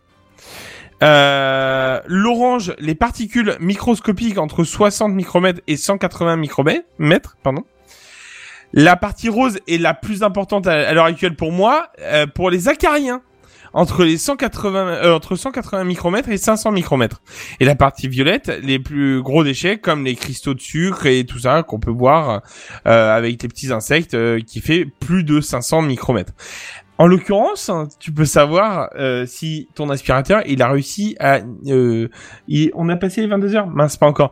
Il a à, faire bobo aux acariens en fait. Moi qui suis allergique euh, de temps en temps un petit un truc qui me dit que ça a bien niqué des acariens. Mince je l'ai dit le mot. Euh, qui a bien eu les acariens. Bah clairement je suis pas contre tu vois. Alors on peut faire dire ce qu'on veut hein, sur l'aspirateur, on est bien d'accord, mais dans l'histoire, euh, je pense que la technologie elle est là, sachant qu'il y a, c'est avec un faisceau, euh, c'est très particulier. euh, J'ai pas, je suis pas rentré dans le détail particulièrement, mais c'est vraiment quelque chose qui scanne en continu tout ce que tu aspires et tout ça, et, euh, c'est ce qui te permet de savoir exactement ce que tu attrapes. Voilà. Ouais, puis en- encore une fois, il y a un petit côté avant-après où quand tu commences ton ménage, tu dois voir des grandes barres parce qu'il y a, il y a plein de saloperies, Oui. on va dire. Mais par contre, si tu le repasses une heure après, tu te rends compte qu'il y en a plus, donc tu sais que c'est l'environnement est à peu près safe. Euh, Il y a- y, un peu de ça. ça aussi, j'imagine. J'avoue, j'avoue. Ouais, ouais, c'est ça. Moi, moi, personnellement, il y a, il y a un truc qui me fait vraiment de l'œil, c'est le purificateur d'air de chez Dyson, qui justement aide à détruire tout ce qui est acarien. Euh, ou- dont je suis allergique depuis euh, maintenant quelques années. Et euh, j'avoue que j'aimerais bien l'essayer. Malheureusement on reste sur du Dyson. Donc on va en parler dans une seconde. Euh, et Dyson c'est cher. Voilà. Ouais, c'est vrai qu'il y a Euh, un petit côté, t'es sûr que l'air qui sort de cet aspirateur est propre. Euh, parce qu'effectivement, on a tous eu des aspirateurs à pas cher. Moi, j'en avais un quand j'étais étudiant où j'avais l'impression que la sortie d'air au cul de l'aspirateur me ressortait à peu près tout euh, ce que je venais d'aspirer, donc je faisais pas grand chose. C'est un, grand classique. hein. Mais euh, donc effectivement, là, si on n'a pas ça, c'est pas mal. Exactement. Totalement, même, j'ai envie de te dire. Mais bon, après, on verra bien. euh, on verra bien si ça a fait ses, euh, ses preuves et si ça, si c'est le cas, euh, on verra apparaître sur d'autres aspirateurs plus bas de gamme entre guillemets. Euh, voilà, voilà. Euh, pour les nouveautés de la part, euh, enfin les nouveautés dans l'aspirateur, hein, parce qu'on reste sur d'autres euh, choses basiques euh, que l'aspirateur fait. Euh, mais bon, quand on parle de Dyson, on parle de la marque, hein, qui euh, fait parler d'elle aussi pour autre chose, comme on en a parlé depuis tout à l'heure. C'est le prix. Et là encore, Dyson frappe fort, fort, fort à 800 dollars. Oh ce petit vache. bijou de technologie, à savoir que What? Pour l'instant, il n'est pas disponible pour le moment en France, mais que euh, il faut vous attendre à un prix à 800 euros quand il sera disponible en France, parce que la conversion, ça n'existe plus. Voilà. Oh, mais on peut presque s'acheter un iPhone pour ce prix-là. Un Non, tu iPhone. peux t'acheter un iPhone SE hein, à ce prix-là. Ouais. Large- tu peux même en prendre deux. Hein. Donc euh, voilà. Et ce, c'est quoi? C'est la dernière génération, mais euh, light? Ouais, Ouais, ça c'est ça, exactement. Ouais. ouais, ouais. Ouais, mais t'as déjà essayé de faire des poussières avec un iPhone? Ah, ah, bah voilà. Ah, ah, bah non. Non, mais en vrai, par contre, T'as euh, déjà j'avoue été téléphoné avec ton Dyson Téléphoné Ouais. ou dépoussiéré, faut choisir. pour le coup, j'avoue que, par contre, euh, la batterie du Dyson est quand même conséquente par rapport à l'iPhone. Ah. Bref, du coup, tout ça pour dire que s'ils intègrent ça sur un aspirateur robot, euh, mais pas Dyson, euh, Xiaomi Dyson, ils font des aspirateurs robots ou pas? Ouais, il y en a un qui était disponible et qui coûtait un bras et demi, je crois, c'était 1200 euros. Ah Euh, mais je crois qu'on était pas loin des 1200 euros ou 1500 euros, je sais plus. Euh, mais il était vraiment hors de prix, hein, vraiment. hein, euh, c'était hallucinant. Euh, quand je l'avais vu, je me suis dit putain, ça vaut peut-être le coup d'acheter machin. Et j'ai vu le prix, j'ai fait eh ben non, ça vaut clairement pas le coup de l'acheter. voilà, ça m'a fait vraiment peur en fait quand j'ai vu le prix parce que je me suis dit. Par contre, il était vraiment puissant, c'est-à-dire qu'il te scannait la pièce parfaitement euh, au millimètre carré et tout ça. Derrière, t'as la qualité Dyson quand même. Tu vois ce que je veux dire C'est mais euh... et en plus, il est gros. Il est très épais par rapport à un aspirateur euh, de base. euh, si on parle de l'aspirateur euh, autonome du coup et du coup clairement il passe pas sous tous les meubles euh, celui contrairement Mm. à celui que je, monsieur euh, JNBR nous a conseillé euh, euh, il y a quelques épisodes euh, lui il passe clairement et il fonctionne tous les jours enfin pas tous les jours mais tous les deux jours pour moi et euh, il y a pas photo quoi c'est c'est vraiment de la bombe bébé voilà euh... Voilà, voilà. Donc, euh, bah, j'avais envie de parler un peu de, de changer quelque chose. Euh, donc, euh, pour le coup. Euh, Non, mais c'est intéressant parce qu'effectivement, c'est- un, c'est un objet du quotidien. Le, on- le- les fameux Dyson, tout le monde se pose la question quand on est en magasin qu'on cherche un aspi, parce que généralement, quand on en cherche un, c'est qu'on vient de péter le précédent, c'est à peu près Ouais, ça c'est ça. Oui, Et ça. il y a toujours cette question où tu es dans le rayon, tu fais bon, est-ce qu'il vaut vraiment le coup ce truc et on n'est jamais trop sûr et tout ça. Je trouve intéressant d'en parler. Alors, est-ce que euh, pour ma part, j'ai besoin d'un détecteur d'acarien et d'un laser euh, sur la tête? Je suis pas sûr. Euh, on, va, on va être euh, honnête. Je pense que mon V7 il va continuer à faire euh, le, le taf pour l'instant. Oui. Mais, euh, mais c'est des technos intéressantes et effectivement, si elles font leur apparition dans d'autres euh, modèles, euh, que, que ça soit des sans fil ou des ou des gros machins. Je, Dyson d'ailleurs ne fait plus que du sans fil maintenant, si je dis pas de bêtises.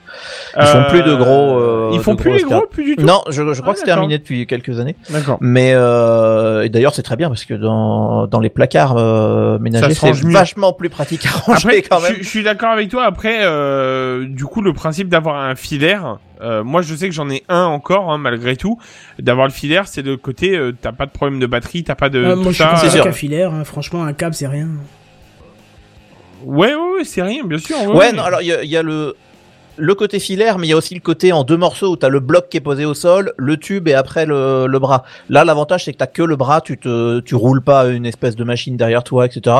Voilà, c'est un côté un peu plus pratique euh, qu'effectivement euh, est appréciable, mais euh, bon, est-ce qu'il faut payer une fortune pour ça? Je je suis pas convaincu, en tout cas pas pour tout le monde. Tu sais que mon aspirateur, je l'ai payé 30 balles chez Lidl. C'est un aspirateur à cendre. Ça marche tout aussi bien.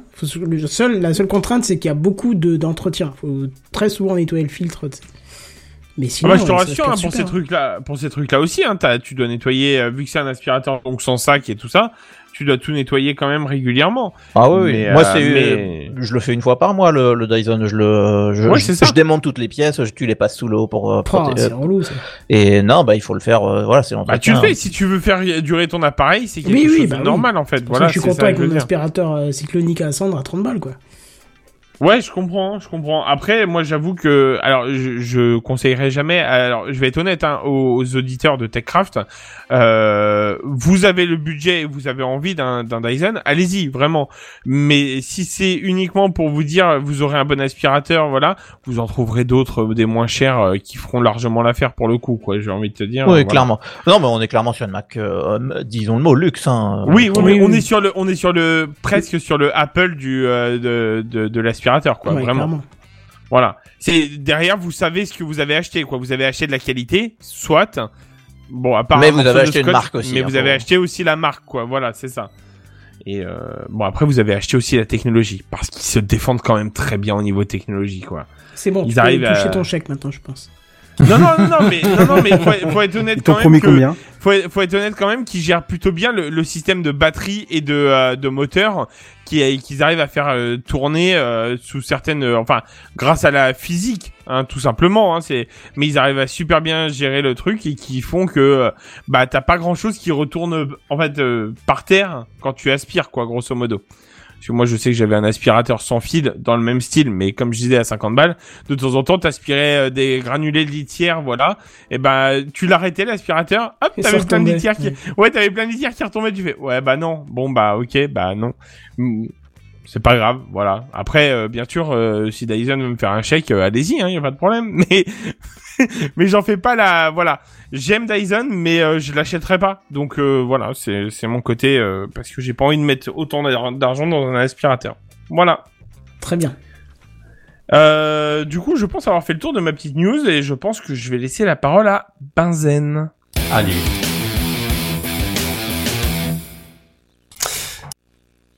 Benzen. Ah, la vache, il voulait pas t'es- partir, hein. Non, en, vrai, en vrai, tu m'as testé. T'as testé pour voir si j'allais attendre. J'étais genre, putain. Il a eu Non, un temps de rétention dit, là. Ah non, mais j'appuyais, j'appuyais, il se passait rien, là. Allez, allez, tu dis ça parce que tu voulais me tester et que j'ai réussi le test, c'est tout. C'est ça. Euh, yes, ce- cette semaine, je vais vous parler d'Intel parce qu'ils ont fait euh, leur, euh, leur, euh, je sais pas comment on appelle, elle s'appelle celle-là, mais Son coming out. non, qu'ils j'étais en train de chercher le nom de la conférence, euh, tu sais, parce qu'ils ont tous une de conférence. euh, Ouais, non, mais voilà, c'est ça. Ils ont, ils ont tous un nom de conférence comme ça, mais ouais, on s'en fout. Ils ont suivi, ils ont fait une conférence annuelle, voilà. Allez hop, ça c'est fait. Intel Unleashed Engineering the Future, pour ainsi dire. Toum, toum, toum, toum. Pardon. C'est vraiment ça le thème d'Intel? Ouais, ouais. Bah ouais. Ah, Ah oui, bah, je le connais pas. Tu, tu m'apprends quelque chose. Tu le connais pas? Ah, pourtant, c'est le même Putain, C'est depuis c'est un euh, des 50 trucs ans. qui- les plus iconiques qui puissent exister en Alors, je, je vais pas dire que ton interprétation est mauvaise, Ah bah mais oui, en tout non, cas, elle a pas éveillé en moi un sentiment Euh, quel- quelconque. Oui, oui, non, mais on est d'accord. Dis, Euh, dis plutôt ça. Je, je, je, je sais pas. En tout cas, ça. voilà, bref, peu importe. Vas-y, continue. Euh, le fait est que ouais, ils ont alors euh, dans, dans cette conférence qu'ils ont faite, ils ont notamment parlé des, des prochaines générations qui vont arriver, hein, notamment et surtout d'ailleurs. Euh, vous connaissez cette blague euh, comme quoi Intel va faire des puces en 7 nanomètres? Non, Ouais. C'est un peu Ah, gros, ça. Est-ce que ça fait pas 10 ans qu'on en parle Sans déconner? Ça fait combien de temps qu'on fait TechCraft? Pardon. 9 ans. Non mais alors parce que moi j'ai j'ai vu genre Intel euh, va pas passer à la production en 7 nanomètres. Je suis genre bah attends parce que il y a 10 ans Intel allait passer à la production en 7 nanomètres quand même euh, c'est-à-dire euh, bon bah alors a priori cette fois-ci euh, on en est tout à fait sûr, il y a aucun doute possible, c'est pour 2023 peut-être. Oh merde, Enfin, c'est loin. si ça se trouve. Ouais, c'est ça. C'est, c'est- en fait, c'est, ils en ont parlé maintenant, mais c'est pas pour maintenant. Non, parce que là, la génération qui va sortir euh, la semaine prochaine, c'est encore du 14 nanomètres. Mais fin d'année, on passe à du 10. Hein. Et en 2023, peut-être du 7. On, on sait pas. À skip, c'est possible. Ça se trouve. Euh, ils ont expliqué quand même que le fait est que le 7 nanomètres, ils, ils sont pas encore trop trop au point parce que c'est une autre technologie de gravure en fait.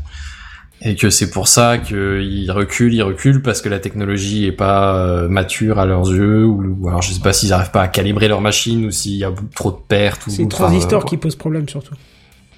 Ouais, mais c'est la technologie pour euh, pour graver les, les transistors sur les plaques qui, qui pose problème.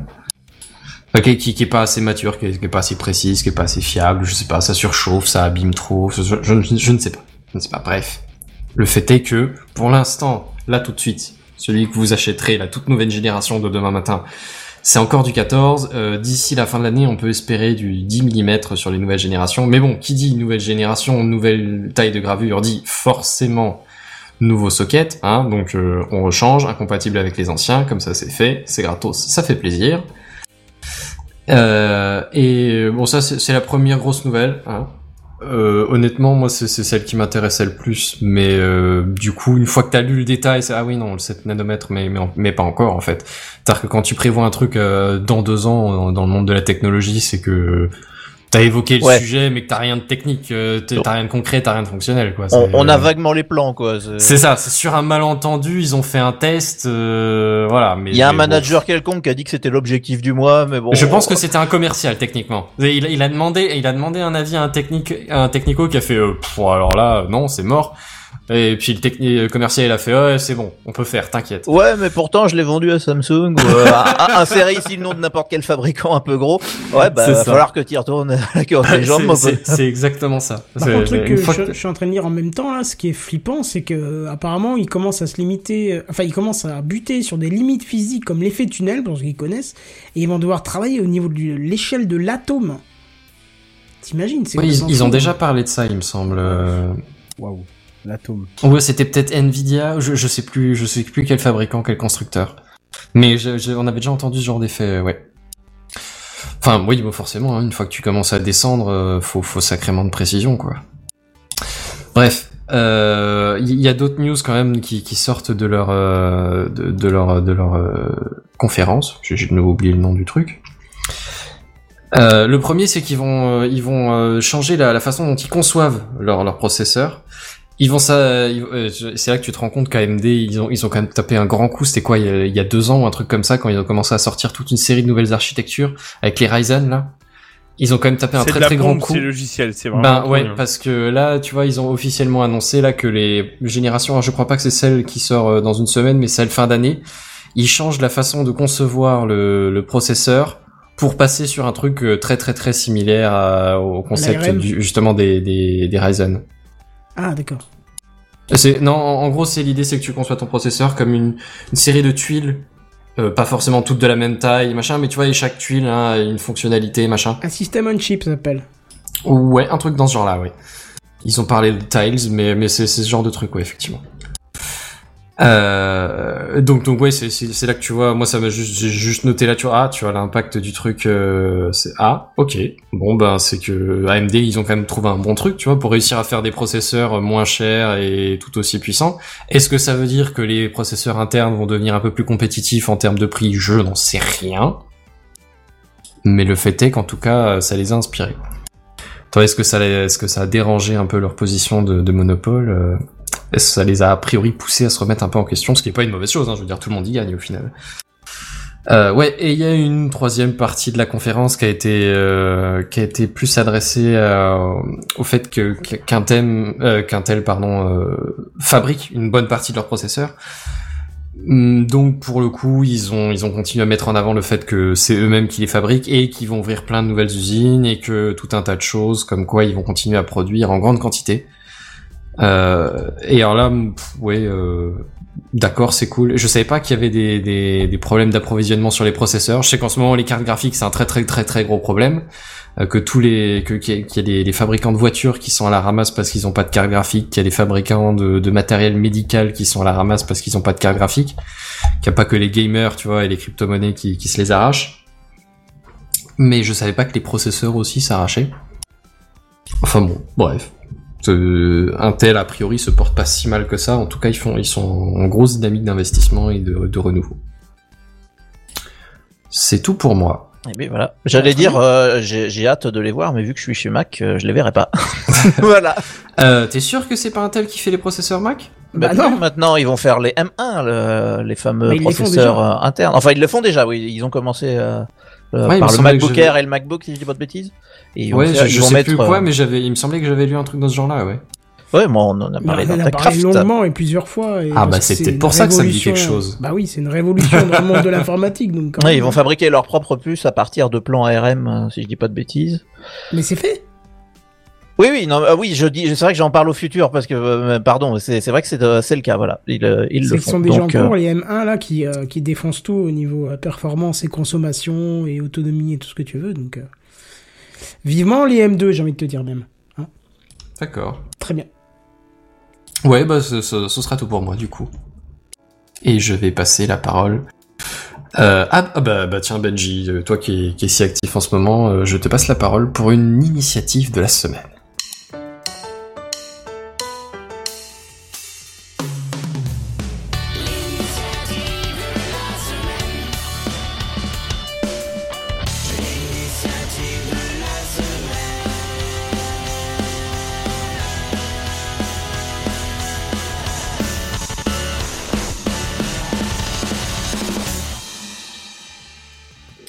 Et c'est l'initiative de la semaine parce que j'avais pas envie d'en faire une news euh, et parce que j'avais envie d'écouter un nouveau jingle. Voilà la, la raison exacte que j'avais envie d'un nouveau jingle. Et c'est une très très bonne raison parce que ce jingle est cool. Exactement, il est cool. Comme Et en fait, beaucoup de jingles de l'émission, hein, c'est pas la question. Mais... J'ai hésité entre l'initiative de la semaine et le coup de cœur parce que c'est euh, une initiative qui me tient beaucoup à cœur, mais euh, mais voilà, j'ai choisi celui-là. Euh, J'avais envie ce soir de vous parler d'argent, de pognon et plus précisément de billets de banque.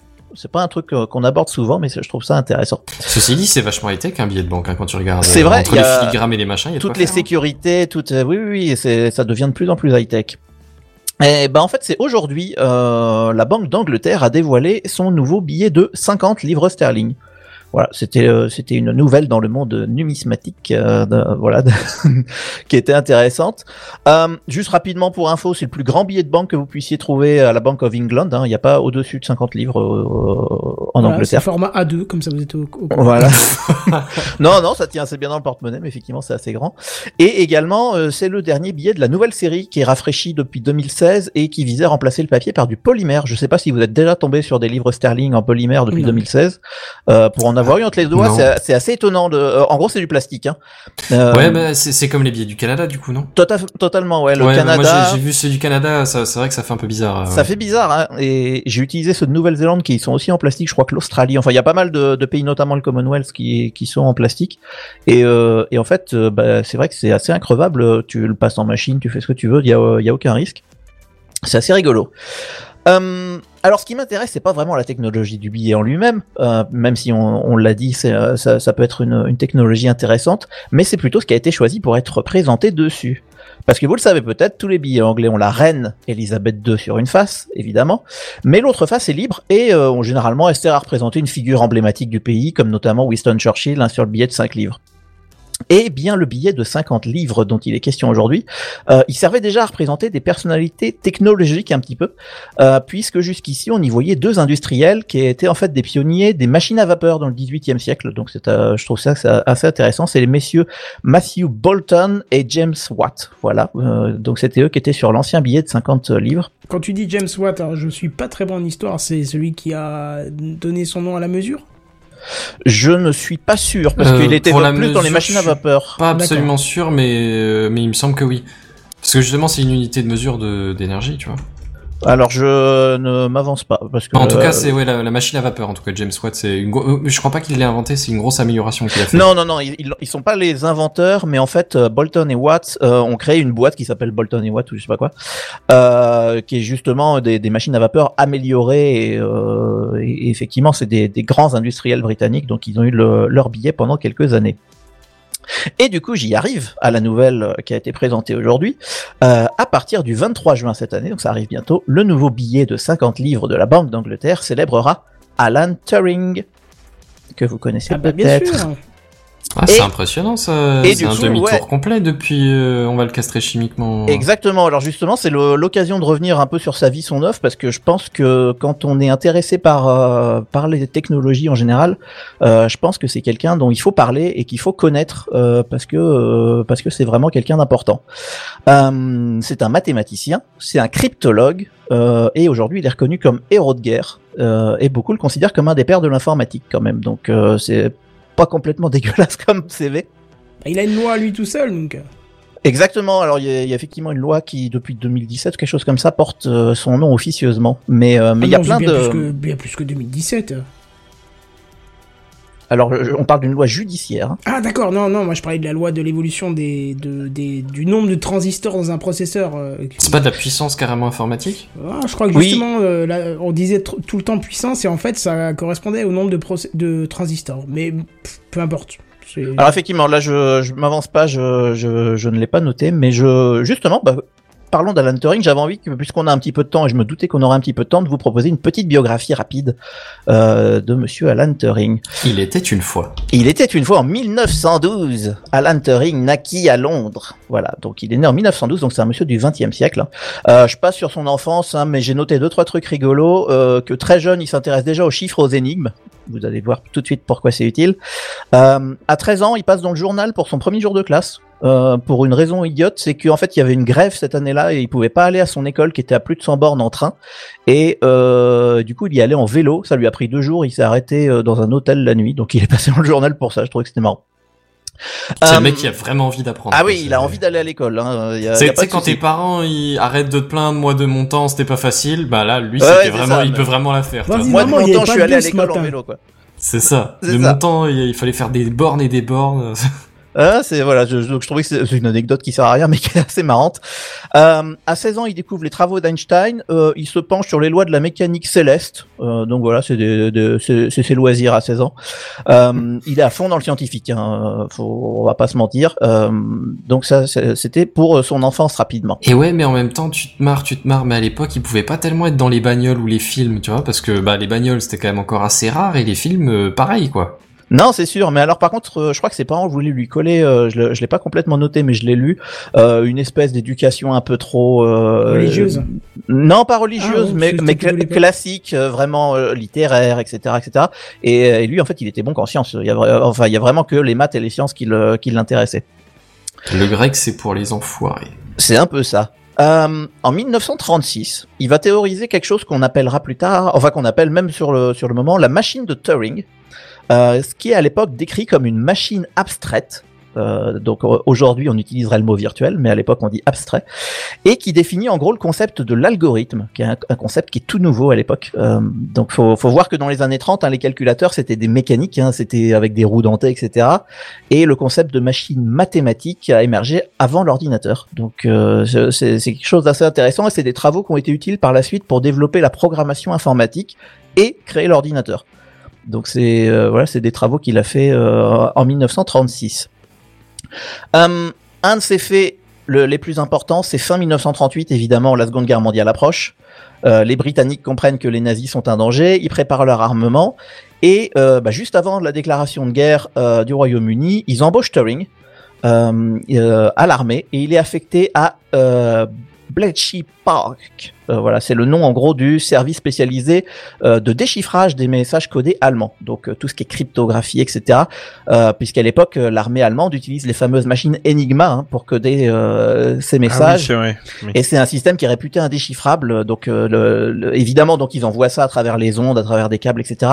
Euh, tous les alliés voient ça passer et personne n'arrive à le déchiffrer et ça les rend un petit peu dingues. Donc, ils ont envie d'embaucher tout un tas de mathématiciens pour déchiffrer ça. Euh, entre 39 et 40, Turing, du coup, il travaille en collaboration avec des Polonais, des Français. Euh, ils font quelques avancées sur Enigma. Euh, mais en mai 40, les Allemands perfectionnent le système et le rendent encore plus compliqué et les messages sont à nouveau impossibles à décrypter. Donc là, c'était la, petite déroute. Et du coup, Alan Turing, il participe alors à élaborer des techniques mathématiques et électromécaniques. Euh, Là, je vous, vous cache pas que, que, que ça, je l'invente pas, je l'ai recopié qui permettent le déchiffrement. Alors je vous laisse chercher si ça vous intéresse. Euh, Il y a une, une machine en question qui fait la taille d'un mur entier. Euh, donc vous imaginez un, mur de, quelques mètres de, long et de haut, euh, rempli de rotors qu'on peut placer dans tout un tas de positions différentes selon la façon dont le message a été crypté. Euh, et en fait, grâce à cette machine qui s'appelle la bombe, je crois, euh, les messages sont déchiffrés par l'armée, euh, bah, par cette machine et l'armée britannique puis les Alliés en profitent. Donc ils arrivent enfin à déchiffrer les, messages allemands. Donc c'est assez intéressant. Et ils en profitent évidemment puisqu'ils arrivent parfois à obtenir des plans d'attaque allemands juste avant une bataille, ce qui évidemment donne un petit avantage sur le terrain de savoir comment son ennemi va se comporter. C'est une des plus belles réussites techniques de la Seconde Guerre mondiale. hein, le, le, le déchiffrer Enigma, c'était le, le, truc que, personne avait euh, pen- pen- pensé possible, euh, et du coup c'est de, devenu possible grâce à ce gars-là.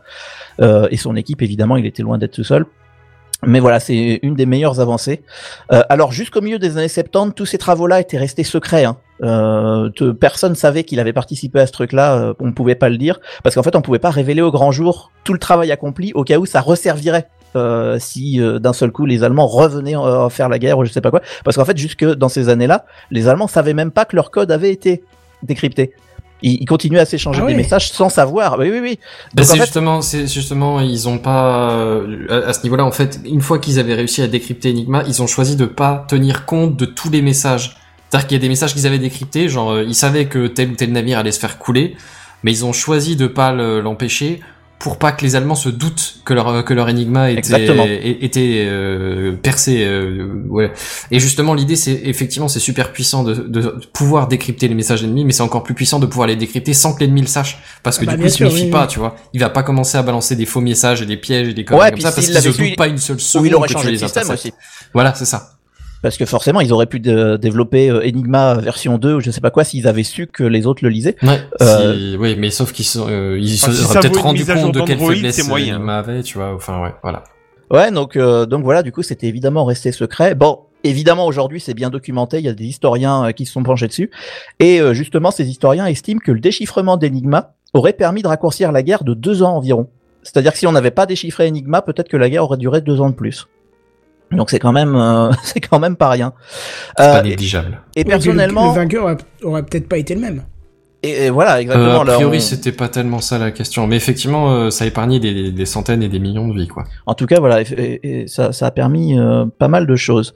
Euh, et euh, je crois que c'est Loli qui en parlait dans le chat. Euh, oui, c'est ça. Euh, je vous conseille le film Imitation Game, Ouais, euh, pareil. qui est un film sorti en 2014, hein, qui met la lumière sur Alan Turing, mais particulièrement sur ce passage-là de sa vie, qui est très très intéressant. Ah, je vais regarder. Euh, ouais, mais la fin du film fait un peu mal. Hein. Le film est bien fait. Alors le- la fin de sa vie fait mal, donc forcément. Oui, enfin, la fin Euh, de sa vie fait mal, c'est c'est pas tellement le film. C'est Euh, malheureusement euh, malheureusement fidèle, j'ai envie de dire. Euh, mais euh, mais ouais, le, film est très très bon et notamment il montre euh, comment il travaille avec son équipe. Alors bon, en plus il était un petit peu renfermé sur lui-même, il n'était pas trop trop aimé non plus. Et, notamment comment ils ont réussi à, déchiffrer Enigma parce que les Allemands utilisaient en fait en chaque début de journée, en gros ils utilisaient une clé de, de, chiffrement qui changeait tous les jours. Et leur idée, c'était, fallait déchiffrer le premier message du matin, comme ça tu pouvais déchiffrer tout le reste de la journée. Et si t'avais pas le premier du matin, bah te- forcément toute la journée était chiffrée, tu pouvais rien savoir. Et en fait, les Allemands commençaient toujours le matin par un message météo. Euh, parce qu'ils avaient besoin pour leur flotte de savoir euh, s'il y avait du vent, s'il y avait je ne sais quoi. Et, euh, et du coup, c'est en, en bossant sur des messages météo euh, jour après jour après jour après jour euh, qu'il a fini par déchiffrer Enigma. Et, euh, c'est c'est très intéressant de les voir bosser. Ouais, parce Et, que t'avais deux mots, je crois. Euh, vet- le, le mot pour météo, euh, météo Wetterbereicht ou quelque chose comme ça, et euh, Heil Hitler à la fin du message. Et du coup, Exactement. tu pouvais, ouais. euh, parce que ces connards d'Allemands euh, terminaient leur message météo par Heil Hitler. Et du coup, une, une fois que tu sais quel est le message qui est codé et que tu vois le code, c'est beaucoup plus facile de trouver comment c'est codé, puisque tu sais quoi quoi trouver. Donc voilà. Benji, Benji, c'est connard de nazi, pas d'allemand. Quand même. Oui, ben à l'époque euh, c'était les mêmes. hein. Évidemment, je parle de l'époque, on est d'accord. Oui. Euh... Oui, bah, enfin, je suis désolé, on va pas commencer à dire du bien des nazis. Euh, Non, non, mais ce qu'il faut, il y a certains mots qu'il faut pas dire euh, en live, sinon on risque de se faire shooter par, euh, par les robots automatiques de Twitch. Donc euh, Vive Macron voilà, c'est mieux. Voilà. Ça détend tout de suite. En voilà. Euh, pour en finir avec cette biographie, du coup, euh, après la guerre, Turing reprend ses travaux théoriques. Euh, L'ordinateur a été inventé euh, dans dans ces années-là, euh, et il s'intéresse beaucoup à l'intelligence artificielle. Euh, et il développe alors le fameux test de Turing, dont on parle beaucoup dans la presse, euh, même encore aujourd'hui. Euh, C'est le fameux test qui veut différencier une machine programmée et un esprit conscient. Euh, donc euh, c'est en, gros, est-ce que j'ai est-ce que j'ai affaire à un humain ou est-ce que j'ai affaire à un ordinateur quoi En gros, c'est ça la question posée par le test de Turing.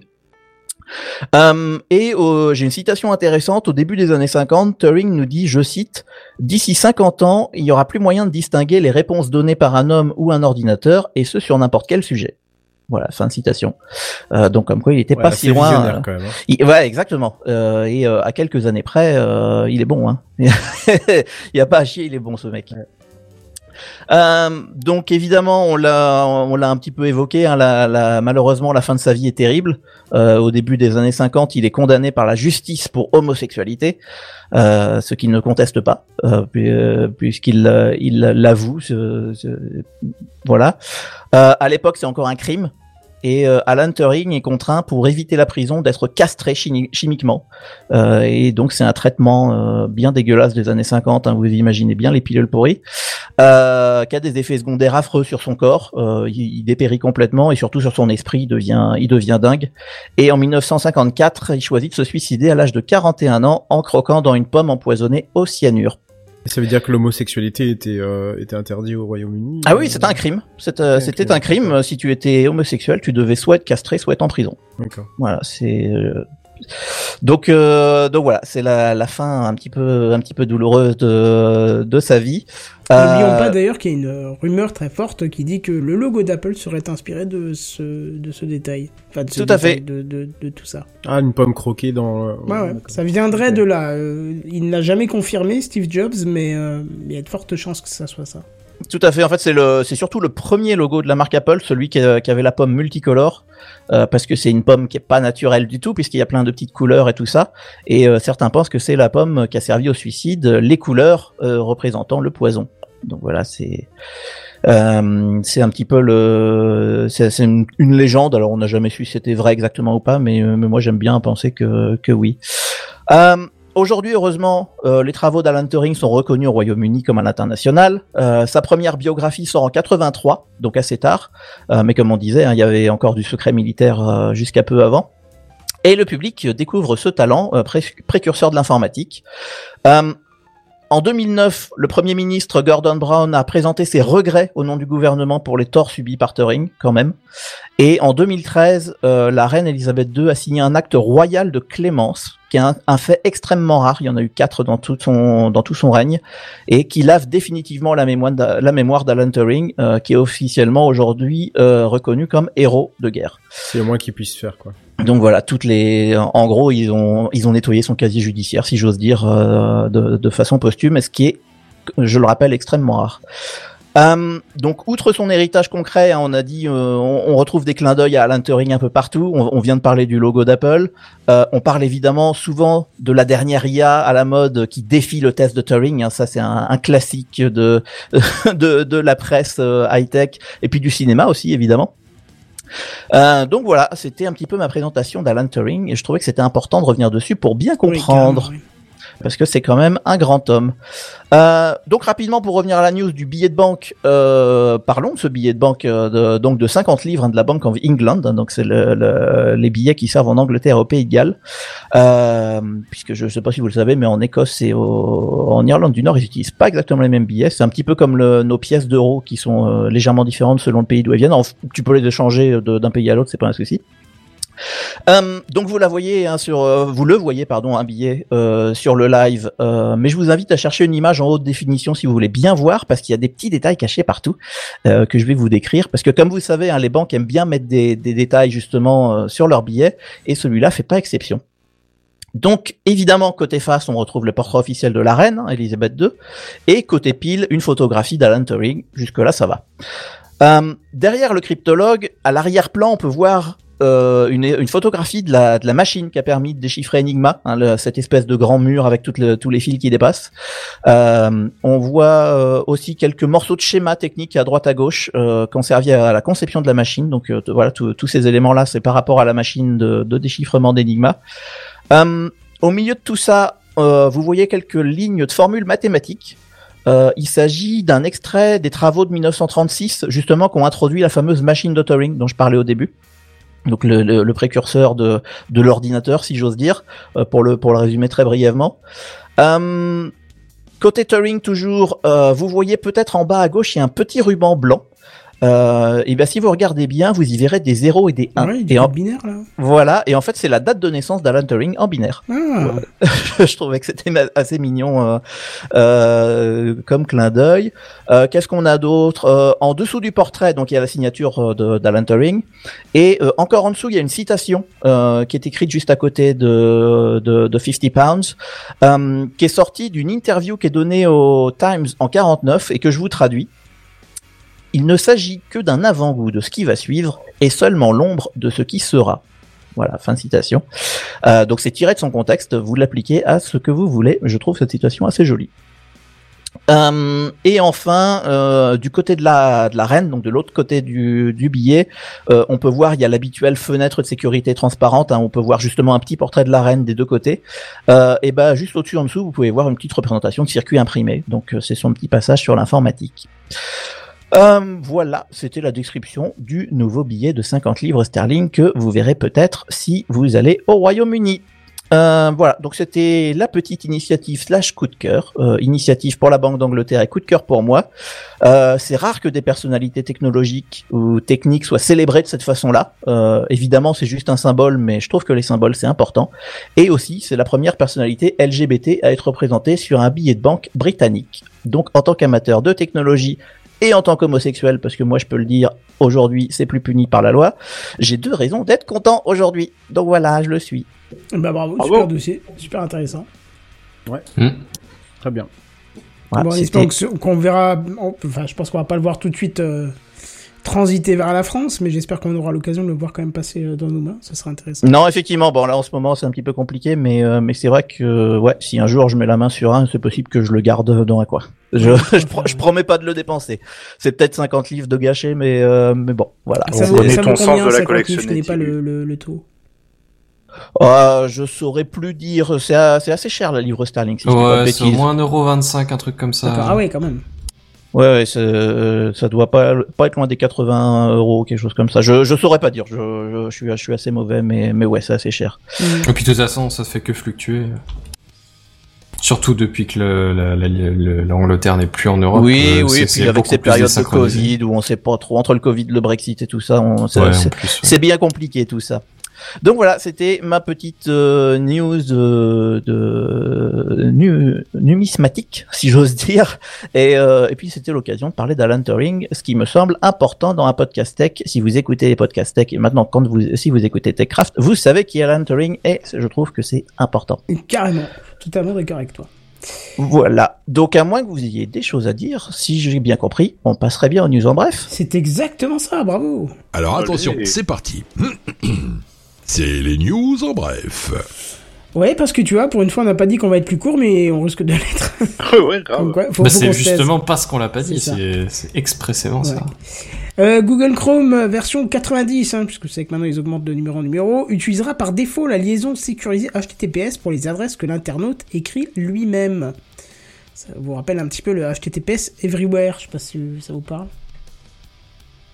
Euh, oui, ça avait Non. été une Non, c'est une initiative à un moment donné, ouais. Ouais, voilà, c'était un plugin que tu rajoutais dans le navigateur. Ouais. Mais là, Chrome va basculer direct en HTTPS. Voilà, c'est tout. C'est les news en bref. Euh, alors moi j'ai la phrase la plus 2021 que vous ayez entendue. Je cite, vous pouvez maintenant acheter une Tesla en Bitcoin. Ah oui. Voilà, je trouve c'était juste pour citer cette d'ailleurs, l'autre actu, c'est que Tesla a augmenté ses tarifs. Ah, ça je ne sais pas. Aux Ouais. États-Unis, il me semble, par contre. Pardon, excusez-moi, j'ai oublié de finir la, la news dans ma tête. Alors, t'as acheté au bon moment, je crois.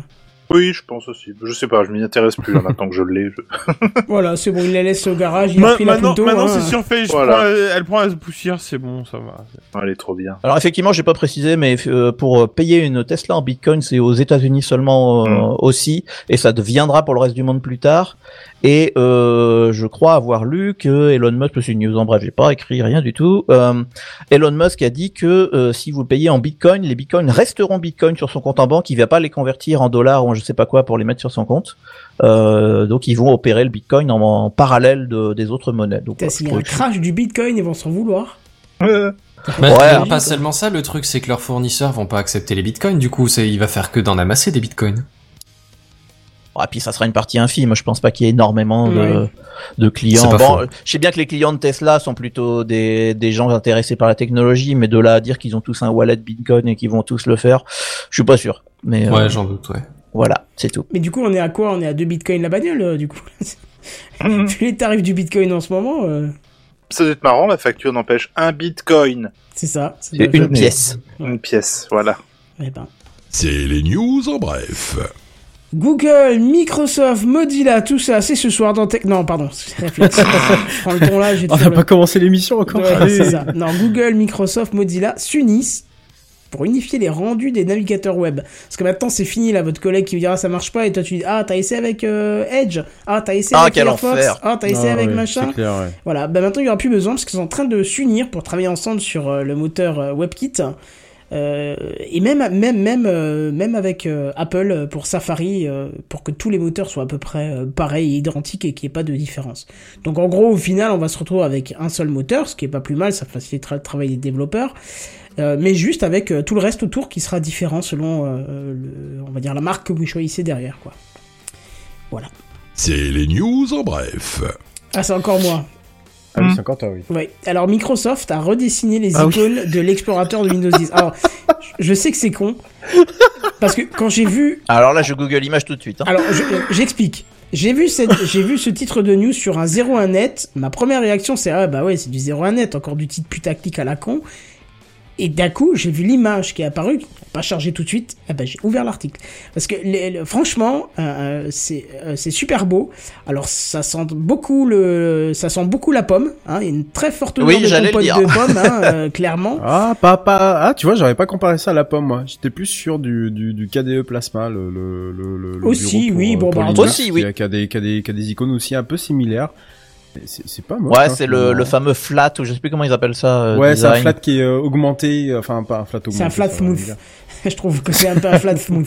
mais, mais je trouve que c'est super joli et je trouve que c'est vachement bien Ouais, parce ouais. que c'est quand même habitable leur- leurs icônes là, tu comprends rien. Enfin, ça c'est devenu n'importe quoi avec le temps. euh, euh, tout se ressemble, c'est des vieux carrés vus en vieux isométrique, on se croirait sur Transport Tycoon dans ton système quoi. Euh, mais euh, cette nouvelle version là, franchement, euh, euh, elle, elle rend pas mal. Alors effectivement, comme tu l'as dit, peut-être Linux, peut-être Mac, on s'en fout du moment que c'est beau. Et c'est Ouais. le principal. C'est les news en bref. Je vous en parlais euh, ces dernières semaines euh, de, de, de la, la, la dégringolade de Blade, hein, la fameuse société qui, qui édite Shadow. On apprend aujourd'hui que euh, quatre dossiers ont été déposés pour Octave, euh, octave, octave. ont été déposés, euh, ont été plutôt proposés au tribunal de commerce de Paris pour donc re- reprendre Blade et l'intégralité de ce que de ce qu'il peut avoir, c'est-à-dire donc Shadow et euh, les serveurs évidemment qui appartiennent, je vous le rappelle, au Strasbourgeois de CSI. Euh, sur ces quatre dossiers, on a euh, un premier donc qui est bien déposé par euh, Octave Klaba, donc président de d'OVH, et son frère Miroslav Klaba, euh, qui est lui du coup président d'Ubic. Alors Ubic, si vous connaissez, si vous, si, si le nom vous dit quelque chose, c'est tout à fait normal. C'était l'ancien nom euh, de la, de la, de, c'était le Google Drive de, de Oui. voilà, qui, a- voilà, qui marchait très très mal. Mais en fait, c'est une société devenue une société surtout. euh, via le fonds euh, GSB Ventures, donc j'en avais déjà Ventures, pardon, j'en avais déjà, j'en avais déjà parlé. Ils font Et, encore euh, quelque donc- chose? Eh ben, en fait, c'est une société qui euh, a pour vocation de, euh, grâce à Nextcloud et OpenIO, de euh, de- de- de- d'en faire une alternative européenne à Office 365 G Suite. Voilà, tout simplement. Et donc, ils voudraient inclure Shadow dans ce bouquet de, de services via donc la société Ubic. Euh, on, on trouve également Scaleway. Alors Scaleway, c'est la, la, la, la branche hébergement d'Iliad. Hein. Donc c'est la cousin, les- ce sont les cousins de, de, de. Euh, assez étonnant d'ailleurs, hein, euh, mine de rien, qui rentre, qui, qui eux rentrent dans la danse.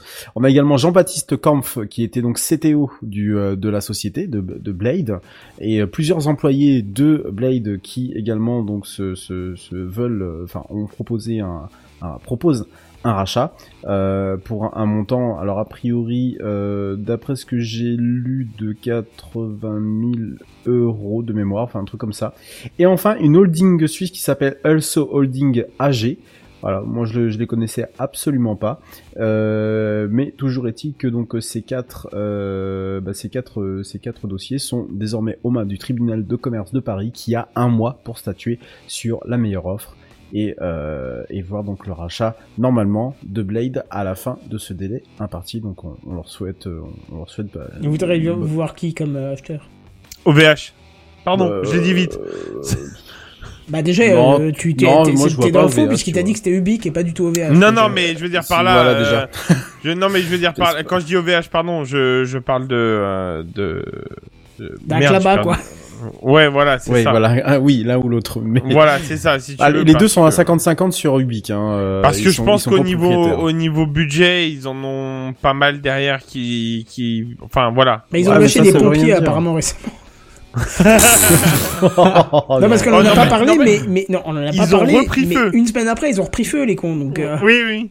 Toujours dans le même secteur, hein, donc c'est que c'était encore un reste euh, du. du Oui, c'est ça, des trucs encore chauds qui, qui ont continué à cramer. euh. Euh, D'ailleurs- d'ailleurs, ce que c'est, c'était des batteries qui ont commencé à prendre feu, mais c'est c'est clairement parce que les câbles qui les alimentaient étaient abîmés à un endroit qu'ils n'avaient pas vu, apparemment, ou un truc comme ça, je sais pas quoi. D'a- D'ailleurs, je vous partage un, un petit quelque chose. euh, on, on parle de, de l'incendie d'OVH là, mais euh, je vous invite à aller. euh, je, je parlais également du coup de Scaleway, donc la filiale d'Iliad. Je vous invite à aller lire un article sur leur, leur blog qui est très intéressant, euh, où ils s'interrogent un peu sur euh, comment sont gérés leurs euh, data centers, euh, comment sont faits leurs data centers, quelles sont les sécurités, est-ce que euh, ils respectent bien les normes et tout ça. C'est hyper intéressant, il y a vraiment beaucoup beaucoup de choses à apprendre. Euh, bon, évidemment, ils profitent un peu, ils surfent un peu sur le fait que le concurrent a, a, a brûlé un peu, mais du coup, euh, ça permet euh, d'avoir ce, ce, ce, ce travail de transparence qui est, je pense, nécessaire aussi de la part des data centers. Euh, Il y a eux qui ont fait ça. J'en ai vu, j'ai vu un, autre euh, article de blog aussi euh, passer. Donc euh, c'est sur le, c'est sur le site de Scaleway. Je, crois qu'ils ont un, truc de, un truc de blog qui, qui, qui traîne à le lire parce que c'est quand même vachement intéressant à, à, à com- pour comprendre un peu les mécanismes, notamment lorsque il commence à y avoir des euh, des, euh, des, des problématiques. Et d'ailleurs euh, l'article est même agrémenté d'un- tweet où on voit des batteries littéralement exploser à l'intérieur même du data center. C'est assez impressionnant. Euh, donc euh, allez voir ça. Je, si je peux filer le lien sur Twitch si j'arrive à retrouver le truc mais euh, Je suis pas sûr que les liens passent sur Twitch, mais ah ouais. C'est vrai que je Ah te oui, passe vrai, modérateur oui. pour ça. Mais comme je t'ai jamais vu passer en chat, bah si j'y passe de temps en temps bah, bah, écoute, quand je verrai un message, je te mettrai en modérateur, tu pourras mettre le lien dedans, sans problème. Yep. ok ça marche donc voilà bah je crois que c'est tout en fait c'était la fin des news en bref Non.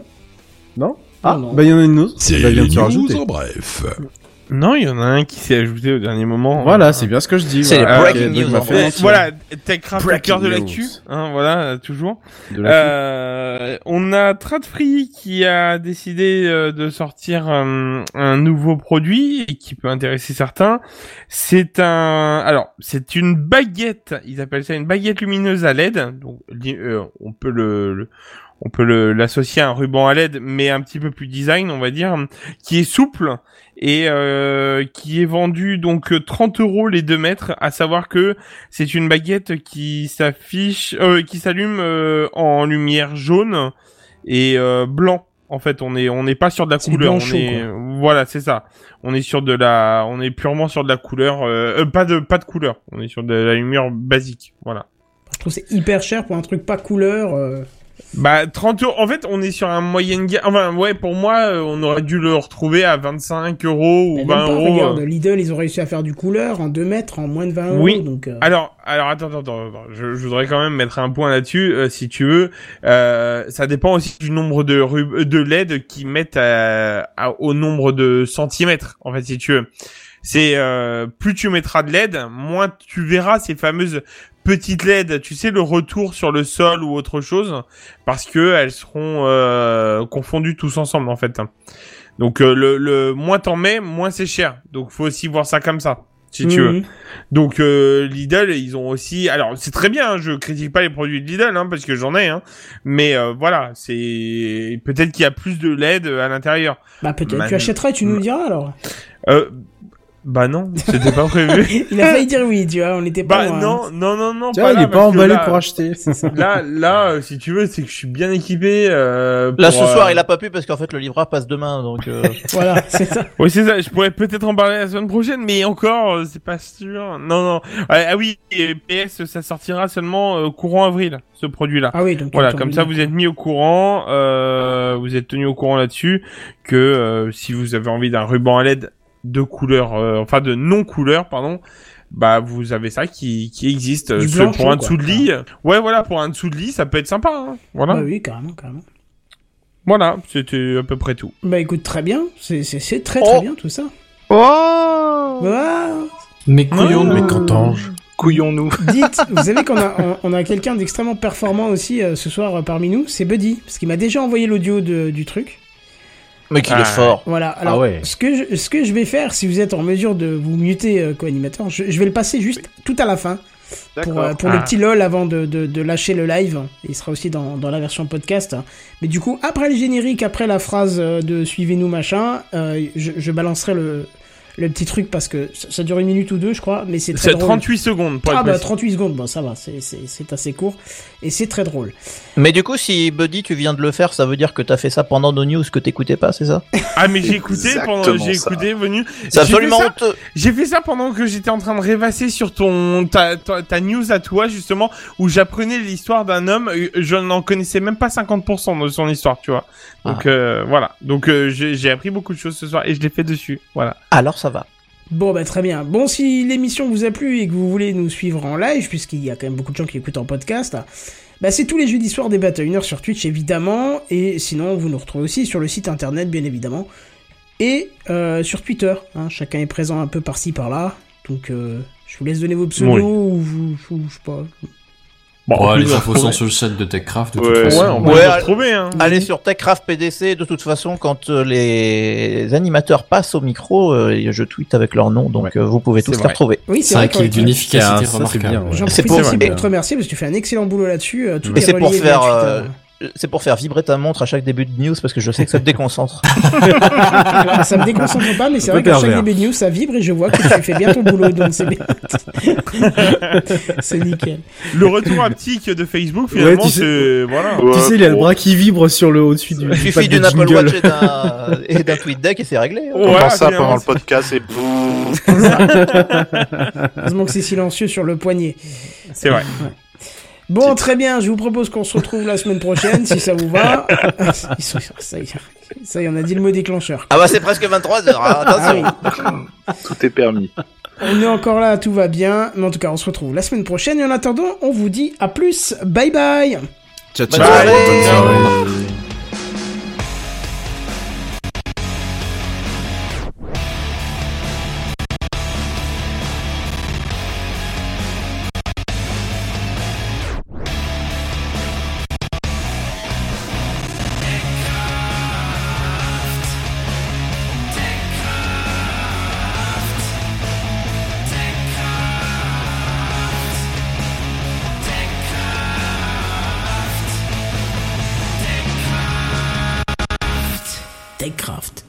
Live tous les jeudis dès 21h.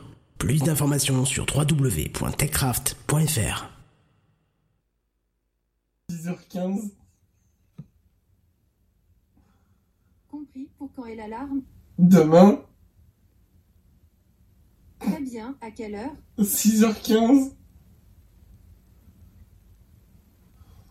Ok, je la règle pour quand? Demain, Ok, à quelle heure? 6h15. C'est fait. Réglé demain à 15h. Ça n'a aucun rapport.